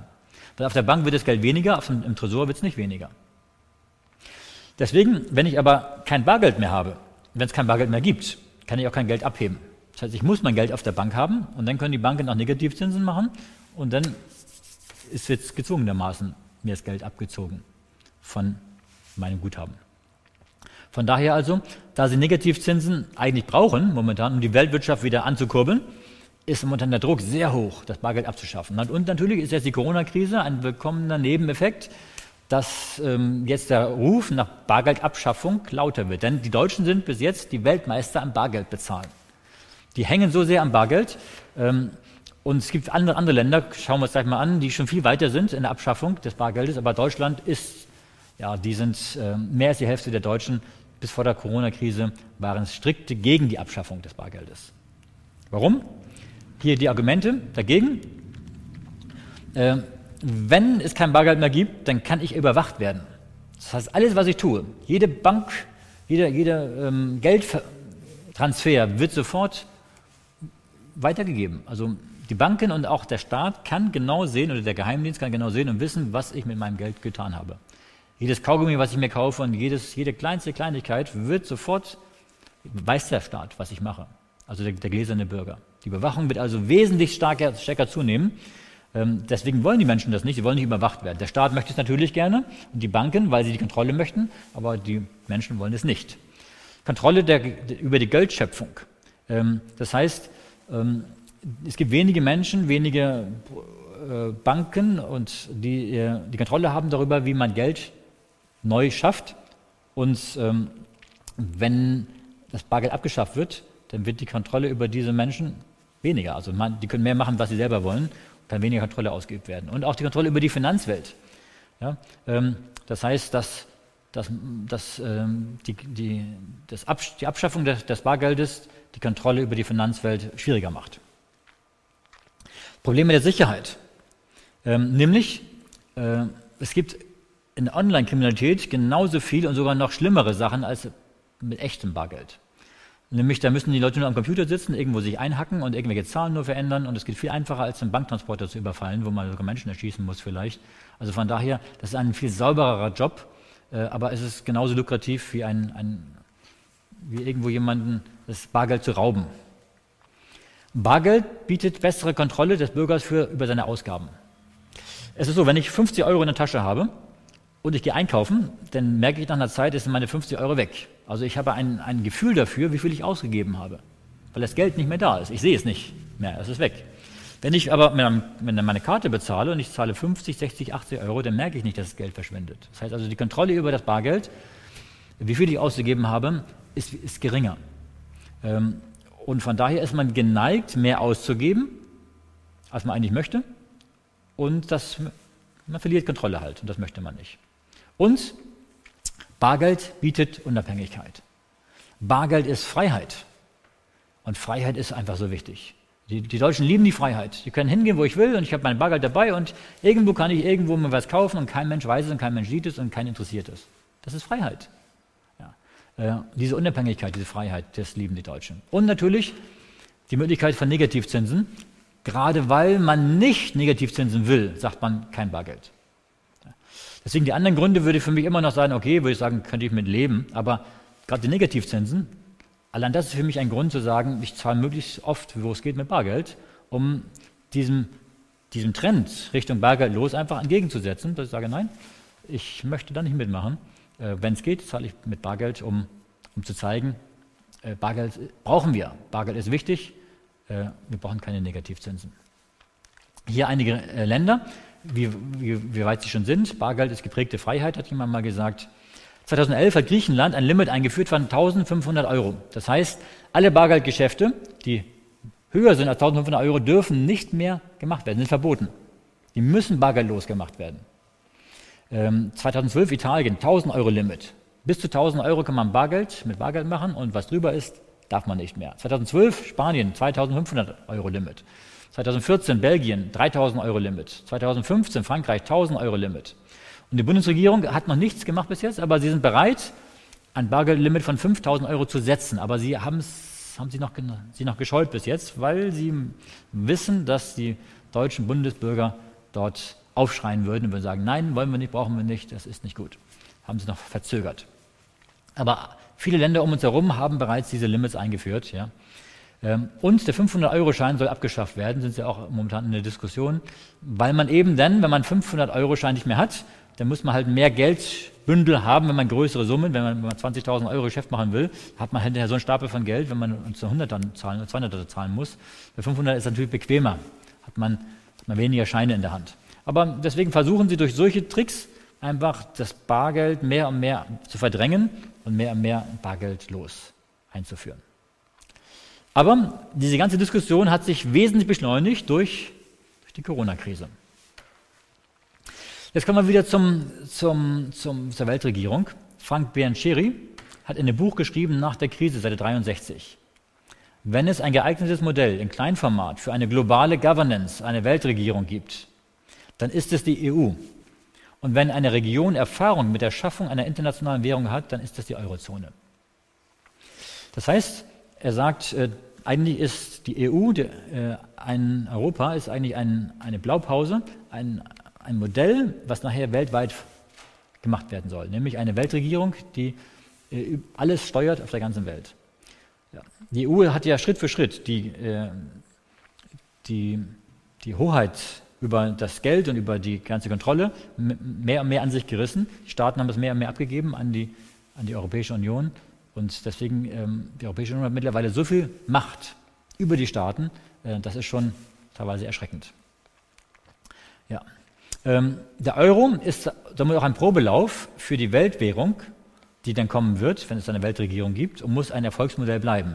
Denn wenn der Euro scheitern würde, dann würde man sagen, wenn schon in Europa das nicht funktioniert, unter diesen Staaten eine gemeinsame Währung zu haben, dann wird es weltweit erst recht nicht funktionieren, mit einem viel größeren Unterschied der Nationen. Deswegen muss der Euro ein Probelauf, als Probelauf erfolgreich sein. Und ähm, wenn er zu niedrig wird, dann müssen die wieder stärken, aber er darf nicht zu stark werden, denn wenn er zu stark werden würde, dann könnte es passieren, wenn USA zusammenbricht, wenn der US-Dollar zusammenbricht, dass der Euro stehen bleiben würde. Und das darf nicht passieren. Also der, Euro muss mit dem Dollar zusammen crashen, wenn es crasht. Also muss das immer so schön in der Waage gehalten werden. Ähm, er darf nicht zu schwach werden, um ein Erfolgsmodell zu bleiben, und darf nicht zu stark werden, um nicht den US-Dollar abzulösen oder sogar, ähm, falls er crasht, dann doch überleben zu können. Deswegen, äh, wenn es crashen würde, dann kann man nicht sagen, der Euro ist schuld, weil es liegt am US-Dollar, der gecrasht ist, aber er wird eben mit in die Tiefe gezogen. Oder natürlich auch könnte er gecrasht werden durch so eine Sache wie die Corona-Krise, die wir jetzt haben. Diese Sache ist eine, eine ganz gefährliche Sache. Ähm, und zwar warum? Weil in dieser Corona-Krise es jetzt so aussieht, 2007, 2008 war der Crash vor allen Dingen äh, verursacht durch die Finanzwelt. Da ist eine Bank zusammengebrochen und dort waren, waren dann Blase gewesen und sind Papiere dann weggebrochen und ähm, das hat sich dann ausgewirkt 2008, 2009 auf die Realwirtschaft und nachher auch auf die Menschen, auf die Staaten. Und hier haben wir aber den Weg andersrum. Hier haben wir das ein, ein Virus und der Virus ist erstmal neutral. Man kann immer die Schuld auf den Virus schicken, schieben und sagen, guck, der ist schuld.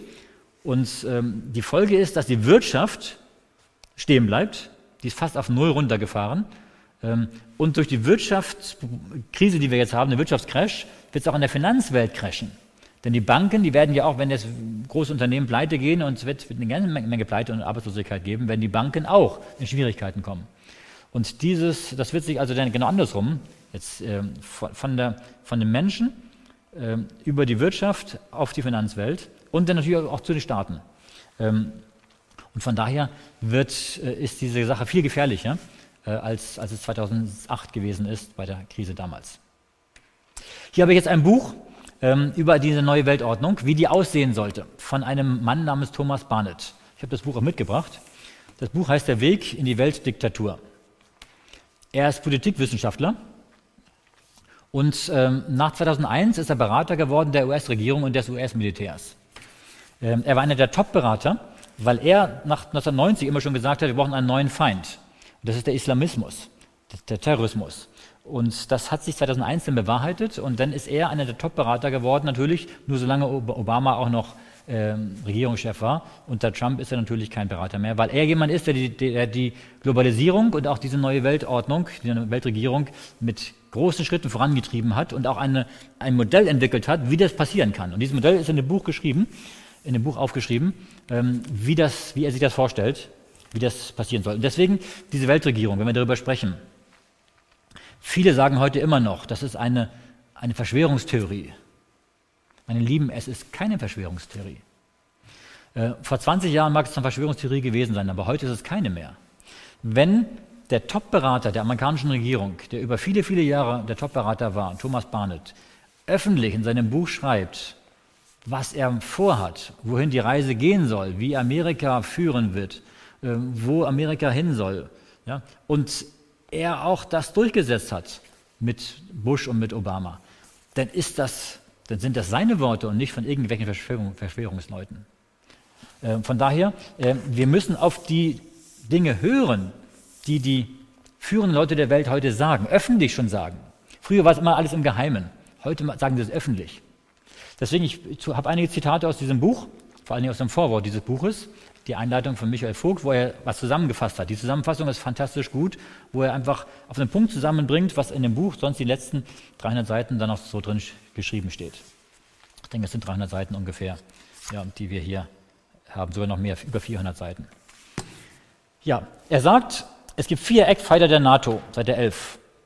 Eine herrschende Clique, die eine globale Weltherrschaft anstrebt, ein theoretisches Fundament zur Rechtfertigung dieser Herrschaft, dann drittens militärische Mittel, um das durchzusetzen, und viertens mediale Propaganda, das sind die Medien, die man braucht, um das dann auch entsprechend zu verkaufen, dass die Menschen das mitmachen und mit dabei sind. Das heißt also, ähm, die NATO spielt eine große Rolle in dieser Geschichte, um diese globale Weltherrschaft anzustreben, zu übernehmen. Deswegen, wenn Russland teilweise mit der NATO-Expansion Probleme hat äh, und da immer wieder versucht zu bremsen, ist das durchaus richtig, weil sie öffentlich sagen, die NATO hat nicht nur das Ziel, früher war die NATO ja eigentlich ein, ein Gegenbündnis zum Warschauer Pakt, um ein Gleichgewicht herzustellen. Heute hat die NATO kein Gegenstück mehr. Aber die NATO tut sich immer mehr verbreitern und verbreitern, um eine Art Weltherrschaft am Ende auf, mit der UNO zusammen eine Weltherrschaft aufzurichten. Wie, wie soll das aussehen? Ähm, er hat folgende Thesen zur Globalisierung. Er sagt, es gibt einen funktionierenden Kern. Das sind die Länder, die positiv zur Globalisierung stehen. Die Folge, sie haben einen steigenden Lebensstandard. Das sind vor allem die ganzen westlichen Länder und USA und so weiter. Dann haben wir eine noch nicht integrierte Lücke. Das sind Länder, in denen die Globalisierung noch nicht angekommen ist. Die Folgen sind politische Unterdrückung, Armut, Krankheit, Massenmord, Konflikte. Und da wir Länder, Länder zum Beispiel wie Nordkorea oder, oder Kuba oder etwas. Ja, das sind Länder, die also nicht mitmachen wollen bei der Globalisierung und deswegen Armut haben und Krankheit haben. Ob das jetzt bei allen Ländern so ist oder nicht so ist, das möchte ich bezweifeln. Aber es ist seine Theorie, dass er sagt, alle, die mitmachen, die haben einen steigenden Wohlstand und alle, die nicht mitmachen, denen geht schlecht. Übrigens, genau das finden wir momentan, nicht momentan, in den letzten Jahren, letzten zwei, drei Jahren, als England, Großbritannien aus der EU ausgetreten ist, der Brexit ge gewesen ist. Was haben die Medien und die Politiker in Deutschland gebetsmühlenartig wiederholt? Sie haben gesagt, wenn man die Globalisierung verlässt, wenn man die EU verlässt, dann wird es England schlechter gehen und sie werden abstürzen und sie werden. Und sie haben die Probleme herbeigeredet, was England alles haben wird und schlechter gehen wird, äh, weil sie eben sagen, wie Barnett, man kann nur wirtschaftlich im Lebensstandard steigen, wenn man ein Teil der Globalisierung ist. Der, der aussteigt, tut sich selbst abschneiden und dem wird schlechter gehen. Interessant ist, dass bei den USA das Gleiche gewesen ist. Die USA haben viele, viele ähm, Verträge, TTIP und andere, haben sie gecancelt und ähm, viele haben gesagt, das wird jetzt der Niedergang der USA sein. Aber interessant ist, dass in diesen Zeiten, wo Trump jetzt an der Regierung war, dass die Wirtschaft in der Zeit eigentlich gewachsen ist, stärker geworden ist. Ja. Äh, gerade weil er gesagt hat, America First, und er hat versucht, Amerikas Wirtschaft zu stärken, auf Kosten natürlich von, aus, von, von anderen Ländern. Ähm, äh, er hat erstmal nur für sich selbst geschaut und Amerika ist tatsächlich ist besser gegangen. Also deswegen, aber das, das ist seine These halt, die These von Barnett, dass er sagt, nur in der Globalisierung finden wir lebens, steigenden Lebensstandard. Dann sagt er weiter, Seite 16, der Schlüssel zu den geostrategischen Ideen Barnets ist der, dass die Vereinigten Staaten Sicherheit in diese Lücke exportieren, damit diese Regionen sich integrieren und sich mit dem funktionierenden Kern verbinden. Auch wenn das bedeutet, dass man in diesen Lückenländern Krieg führen muss. Also mit anderen Worten, wenn man sie nicht überzeugen kann, dann muss man halt sie mit Gewalt, mit Krieg zwingen, mitzumachen in dieser Frage der Globalisierung. Zum Beispiel Irak. Irak wollte halt nicht mitmachen und so hat man halt Druck ausgeübt und Saddam Hussein wollte immer noch nicht mitmachen, bis man irgendwann den Krieg angefangen hat. Und dann hat man Hussein, Saddam Hussein abgesetzt, man hat amerikanische Soldaten im Land gehabt und jetzt ist das Land halt auch auf dem Weg der Globalisierung. Ob es jetzt denen besser geht, mag, ich, mag zu bezweifeln sein, aber auf jeden Fall war das das Prinzip, was wir hier sehen können bei der Irak, beim Irakkrieg, ähm, dass hier Länder, die halt nicht mitmachen, auch sogar Krieg geführt wird gegen sie. Deswegen ist auch momentan, dass sie auch versuchen, auch damals schon, gegen Iran und gegen Nordkorea immer wieder Druck auszuüben, dass sie auch mit einsteigen in diese Globalisierungsschiene.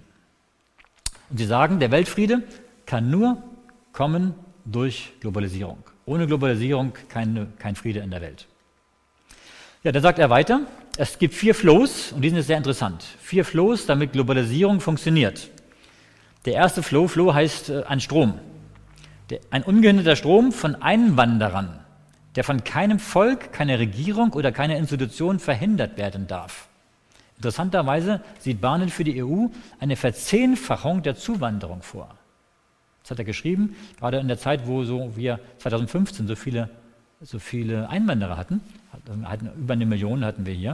Und wenn er sagt eine Verzehnfachung, dann heißt das, er würde gerne pro Jahr in Deutschland, in der EU, ungefähr 10 Millionen Einwanderer haben, die hier reinkommen sollen.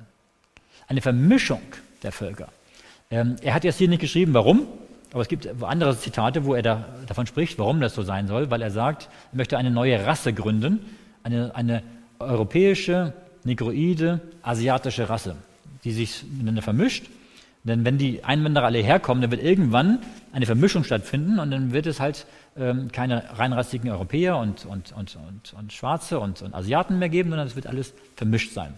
Äh, und diese Vermischung, diese, dieser, dieser neue Typ, der wird dann halt nicht mehr so starke Identitätsmerkmale einer Nation haben.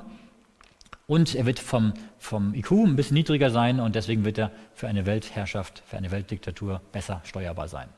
Aber das waren so ein paar Dinge, die er hier nicht schreibt, sondern die man bei anderen Zitaten von ihm lesen kann. Zweitens, ein ungehinderter Strom von Ressourcen, Erdöl, Erdgas und so weiter, was wiederum den Bestrebungen der USA entspricht, sich weltweit die Rohstoffe zu sichern.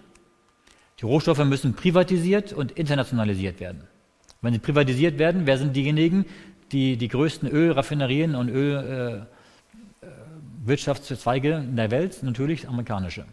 Das heißt mit anderen Worten, hier sehen wir, was ich vorhin in der Prophetie gesehen, gesagt habe, dass Amerika Politik macht, um seine Interessen durchzusetzen, auch in der Globalisierung, auf Kosten der anderen. Drittens, ein ungehinderter Strom von Krediten und Investitionen nach innen und ein ungehinderter Strom von Gewinnen nach außen. Alles muss in US-Dollar gehandelt werden. Der US-Dollar muss die Weltwährung bleiben, weil dann dadurch USA natürlich stark bleibt. Viertens, ein ungehinderter Strom von US-amerikanischer Sicherheitstechnik und Kräfte in die regionalen Märkte, was letztlich gleichbedeutend damit ist, dass kein Staat und keine Regierung US-Militäreinsätze behindern, verurteilen oder ihnen mit Widerstand begegnen darf. Mit anderen Worten, wenn die Amerikaner sagen, möchten gerne in das Land Soldaten schicken oder das heißt stationieren, dann darf kein Land sagen, nein, das darfst du jetzt nicht. Also es muss überall möglich sein. Ja. Ähm, mit anderen Worten, Amerika will die Kont totale Kontrolle über alle Länder damit ausüben. Ich frage mich, warum er es mit US-amerikanischen Sicherheitstechniken sagt. Warum nicht von europäischen Sicherheitstechniken oder chinesischen oder australischen? Ähm, nein, es müssen amerikanische sein.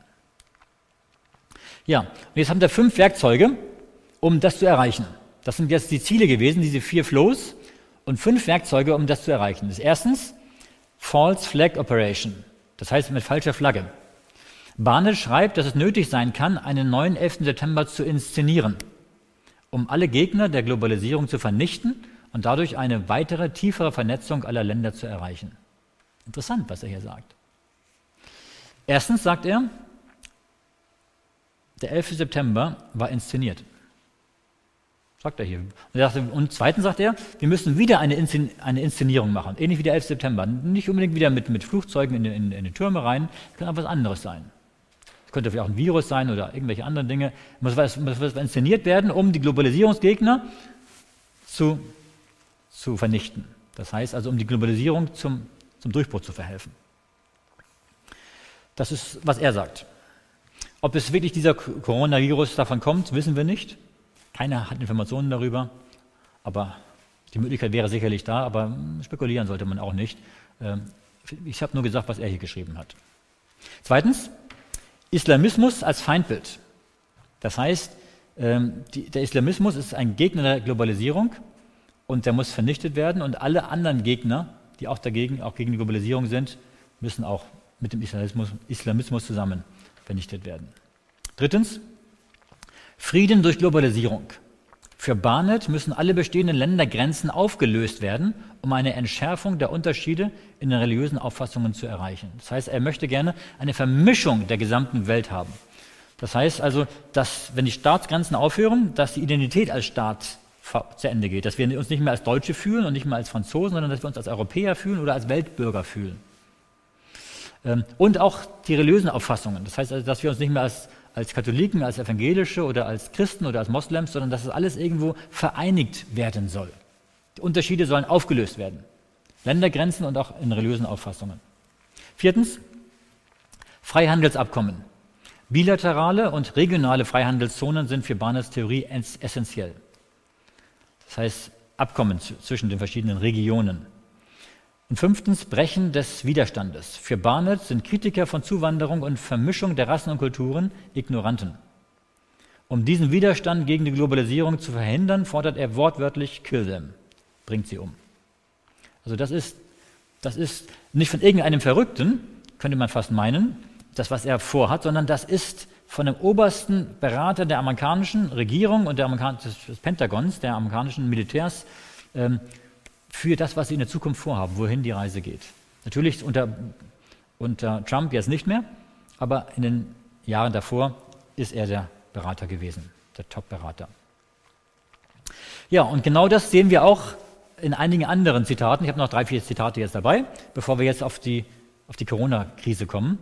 Rockefeller hat geschrieben in dem Buch Memoirs 2002, wir, die Bilderberger, sind der Washington Post, der New York Times, dem Time Magazine und anderen großen Publikationen dankbar, deren Chefredakteure an unseren Treffen in der Vergangenheit teilnahmen und die Zusage der Vertraulichkeit fast 40 Jahre lang respektierten. Es wäre für uns nie möglich gewesen, einen Plan für die Welt zu entwickeln, wenn wir während dieser Jahre im Licht der Öffentlichkeit gestanden hätten. Aber die Welt ist auf einem komplexen und vorbereiteten Weg hin zur Weltregierung. Also Sie sind also schon seit den 60er Jahren dabei, diese Weltregierung vorzubereiten. Viele Jahre lang im Geheimen, aber jetzt seit ungefähr 20 Jahren sind Sie in der Öffentlichkeit damit und geben es offen zu, dass Sie das vorhaben. David Rockefeller sagte 1994 vor dem Wirtschaftsausschuss der Vereinten Nationen, wir stehen am Beginn eines weltweiten Umbruchs. Alles, was wir brauchen, ist die eine richtig große Krise und die Nationen werden die neue Weltordnung akzeptieren. Das bedeutet, ähm, wenn die Menschen die Weltordnung nicht wollen, eine Weltregierung nicht wollen, die ja teilweise ja auch diktatorisch werden könnte, was muss man machen? Man muss einen Zustand herbeiführen, dass die Menschen sagen, die Weltregierung ist die einzige adäquate, gute Lösung, um das Problem, was wir jetzt haben, zu lösen. Das heißt, man muss eine Krise herbeiführen. Er spricht von einer einen großen, richtigen Krise. Und wenn man eine Krise hat, wo alle Menschen sagen, wenn es ist logisch und gut, dass eine Weltregierung die Probleme, die wir jetzt haben, löst, dann werden die Menschen Ja sagen und mitmachen.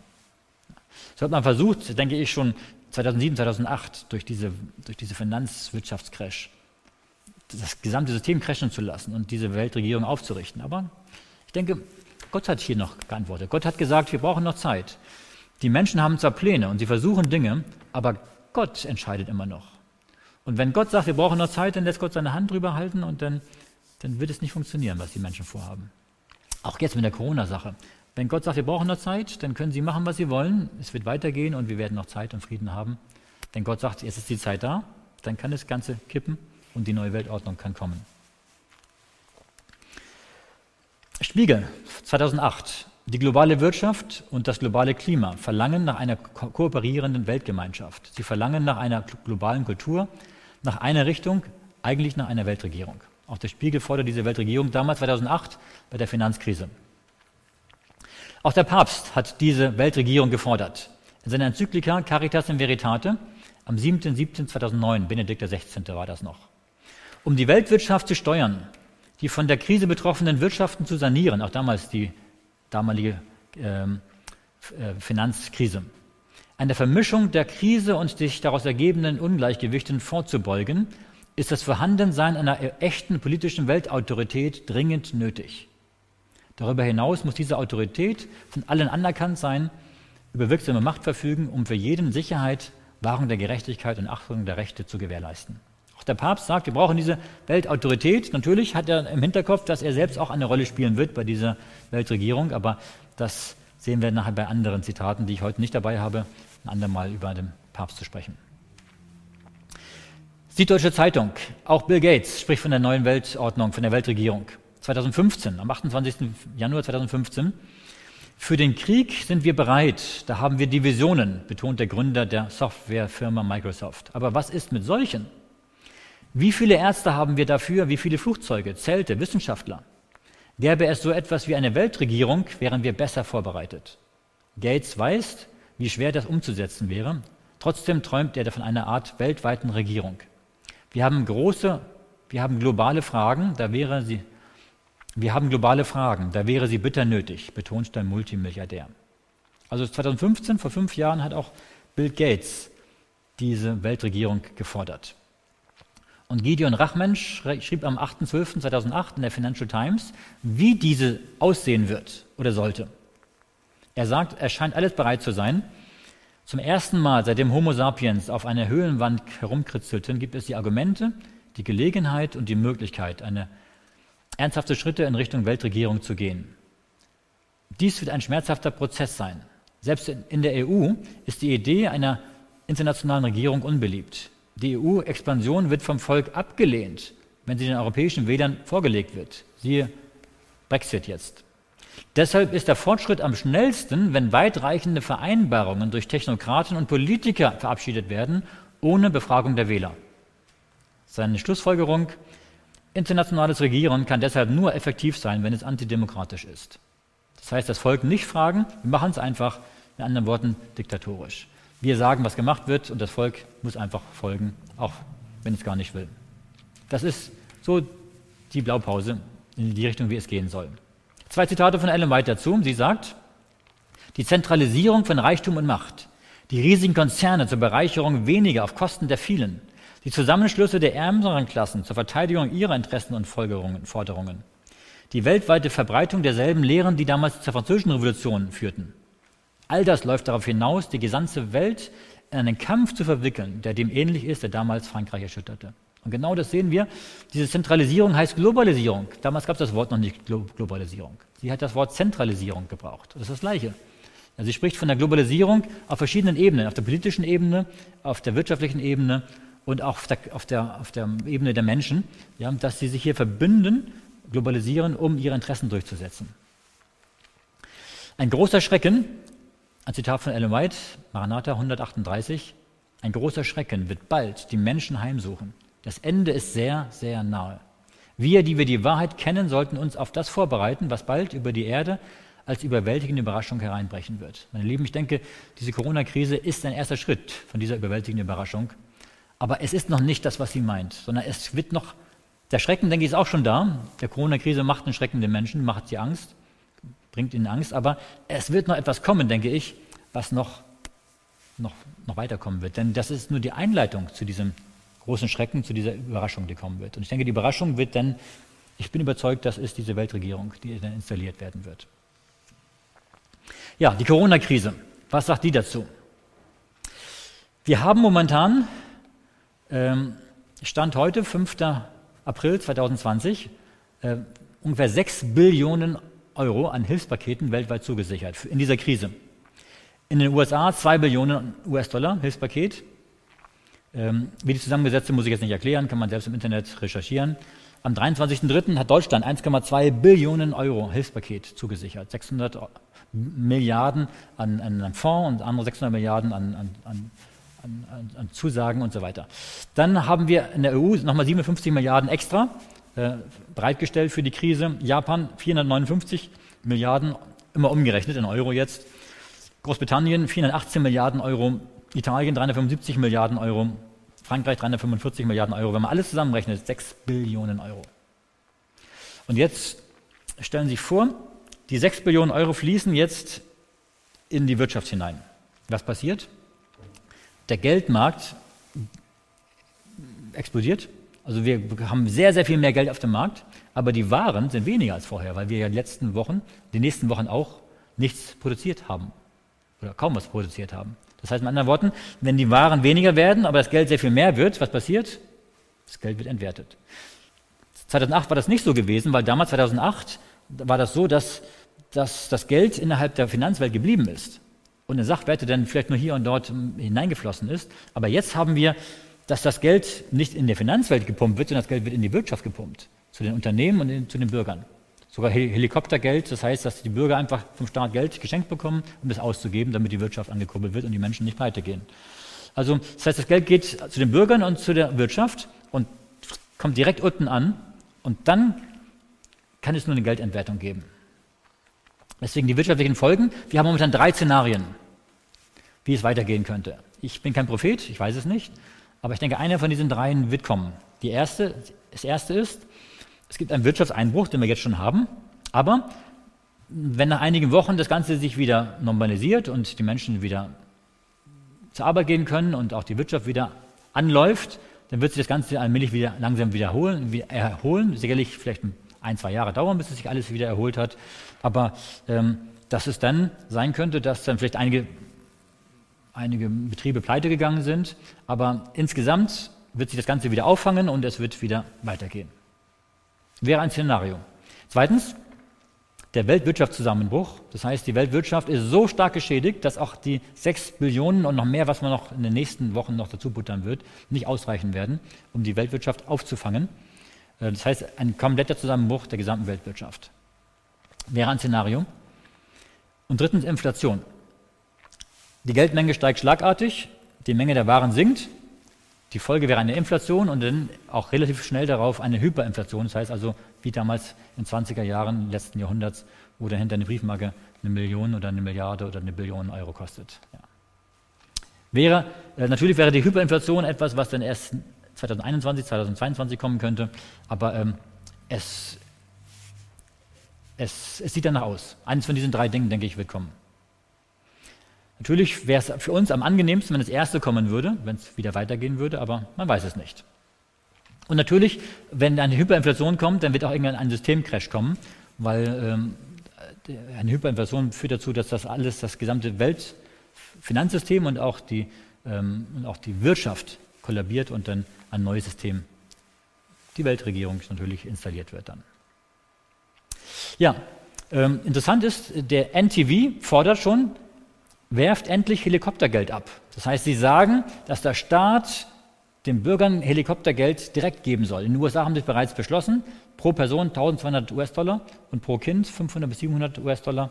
Das heißt also, dass die Bürger einfach Geld bekommen, um zu überleben und auch ähm, natürlich, um auch die Wirtschaft dann wieder anzukurbeln, wenn es wieder weitergehen sollte. Aber natürlich, das Helikoptergeld heißt wieder, dass das Geld dem Staat fehlt, der muss Schulden machen, die Überschuldung steigt und das Geld wird in, zu den Bürgern gepumpt die Anzahl, das Anzahl des Geldes steigt, aber die Waren nicht und dann wird eine Inflation natürlich die Folge sein.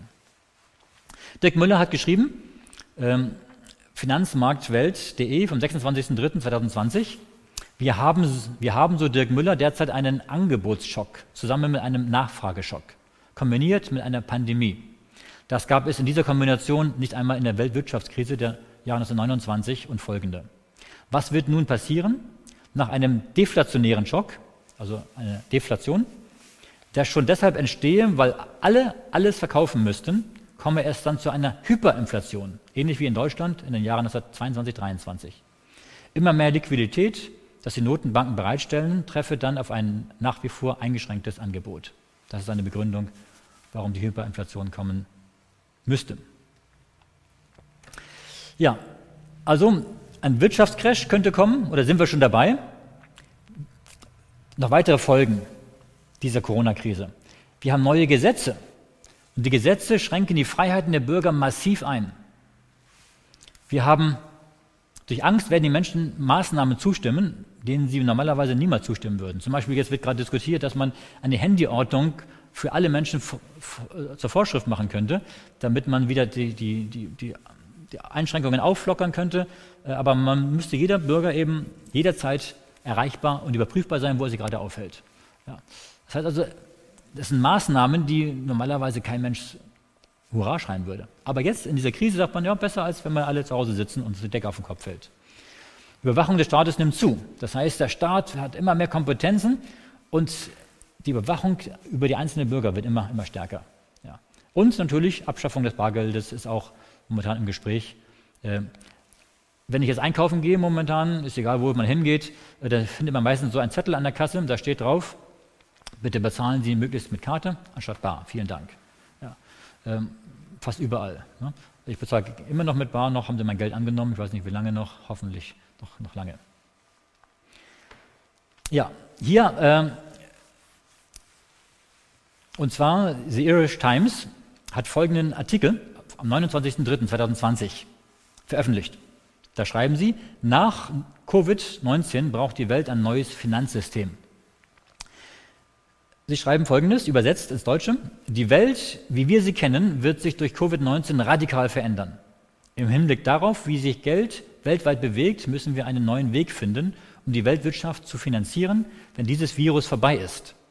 Die Welt muss jetzt anfangen, über ein neues Bretton Woods nachzudenken, also einen neuen Staat und sich nicht mit der Hoffnung durchmogeln, in den nächsten Jahren alles wieder mit Heftpflaster zusammenzufügen. In den kommenden Wochen wird der Konsum ebenso wie das Vertrauen zusammenbrechen. Selbst wenn Banken jetzt proaktiv sind und sofort Kredite an robuste Unternehmen vergeben, die von den Gewinnen des letzten Jahres gestützt werden, werden sie einen weit verbreiteten Ausfall von unbezahlten Krediten, Hypotheken und Überziehungskrediten erleben. Der Kapitalismus wird ausgesetzt. Die optimistischste Ansicht ist, dass wir die Wirtschaft einschläfern lassen und sie so gut wie möglich mit massiven Geldspritzen oder Helikoptergeldern impfen. Das heißt auch wieder Helikoptergeld wieder impfen, damit die Wirtschaft wieder danach anziehen kann. Dies könnte geschehen, wenn Regierungen und Zentralbanken gemeinsam handeln und kostenloses Geld auf die Konten von Unternehmen und Menschen einzahlen, was gerade schon passiert in Deutschland und den USA. Helikoptergeld könnte geliefert werden, ohne dass erhebliche Schulden entstehen, aber intellektuell würde dies bedeuten, das Regelwerk der Zentralbanken zu zerreißen. Obwohl dies am sinnvollsten ist, entscheiden sich die Regierungen möglicherweise dafür, das Geld, unserer Meinung nach unnötig, durch die Ausgabe massiver Staatsschulden aufzubringen. Also er sagt, man könnte das Helikoptergeld einfach von den Zentralbanken äh, generieren und einfach den Menschen verteilen, ohne dass es Schulden entstehen. Aber er sagte, wahrscheinlich wird es andersrum gehen, dass die Regierungen das Geld weitergeben und die Regierungen machen Schulden bei der Zentralbank und dadurch steigen die Schulden der Länder sehr massiv an und was sie hier eben nicht für gut heißen würden. Aber hier sind zwei Szenarien, die beide möglich sind, sagen sie hier. Sie schreiben weiter, wenn wir davon ausgehen, dass der Ernst der Lage Politiker dazu bewegt, Kompromisse einzugehen, könnten wir die Schaffung einer brandneuen globalen Reservewährung erleben. Die meinen sie eine Weltwährung. Diese neue virtuelle Währung, zum Beispiel Globo oder Mundo heißen könnte, die auf einem Währungskonto aus Yuan, Euro und US-Dollar basieren könnte, würde weltweit Schulden und Vermögenswerte beziffern. Angebot und Nachfrage könnten hierdurch wieder angekurbelt werden und vielleicht könnte das Bargeld in dieser neuen Währung sogar von einem neu organisierten Internationalen Währungsfonds IWF herausgegeben werden. Einem IWF, der nicht mehr allein von den alten westlichen Ländern kontrolliert wird. Das heißt, äh, Sie sagen hier, eine neue Währung muss geschaffen werden, eine globale Währung, und die muss von einem Finanzinstitut kontrolliert werden, dem, einen neuen IWF, nicht wie wir jetzt haben, ein neuer IWF, der global von allen Ländern kontrolliert werden wird. Also eine, eine Art Welt Weltregierung, die jetzt dieses, ähm, dieses Finanzsystem dann kontrolliert, darüber steht, um das, zu, um das richtig zu führen.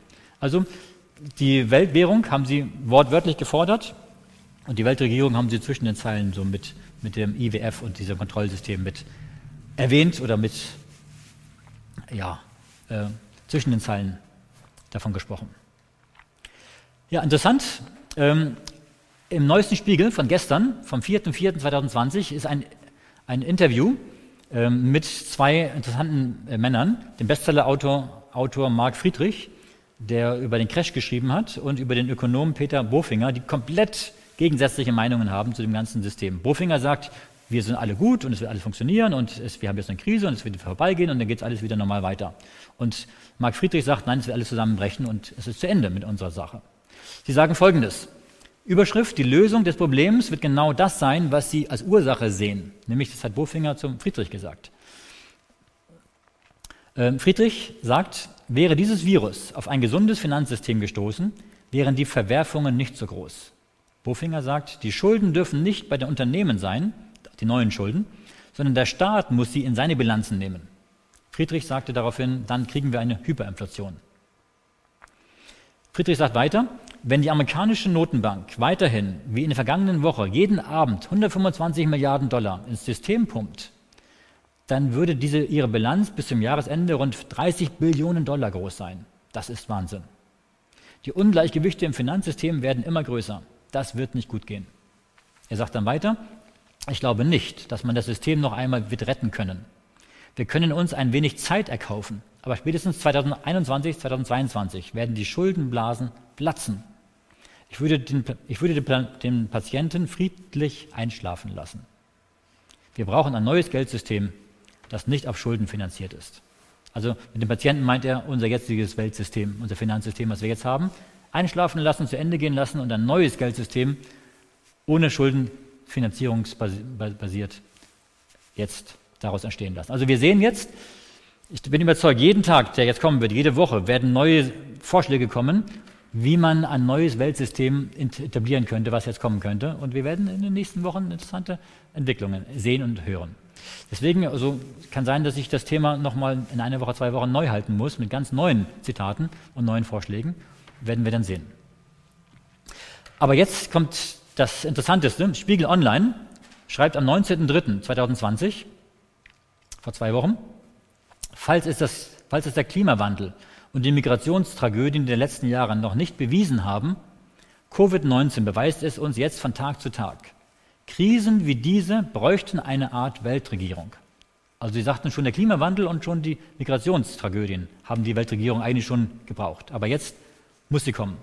So vorläufig und unvollkommen sie unter dem Druck der sich überschlagenden Ereignisse auch sein mag. Obwohl so überschlagend ist es gar nicht vorbereitet, denn sie bereiten sich ja schon seit, seit 60 Jahren vor. Sie schreiben weiter, solche Krisen brauchen Abstimmung und Zusammenarbeit weit über nationale Grenzen, ja über Kontinente hinweg.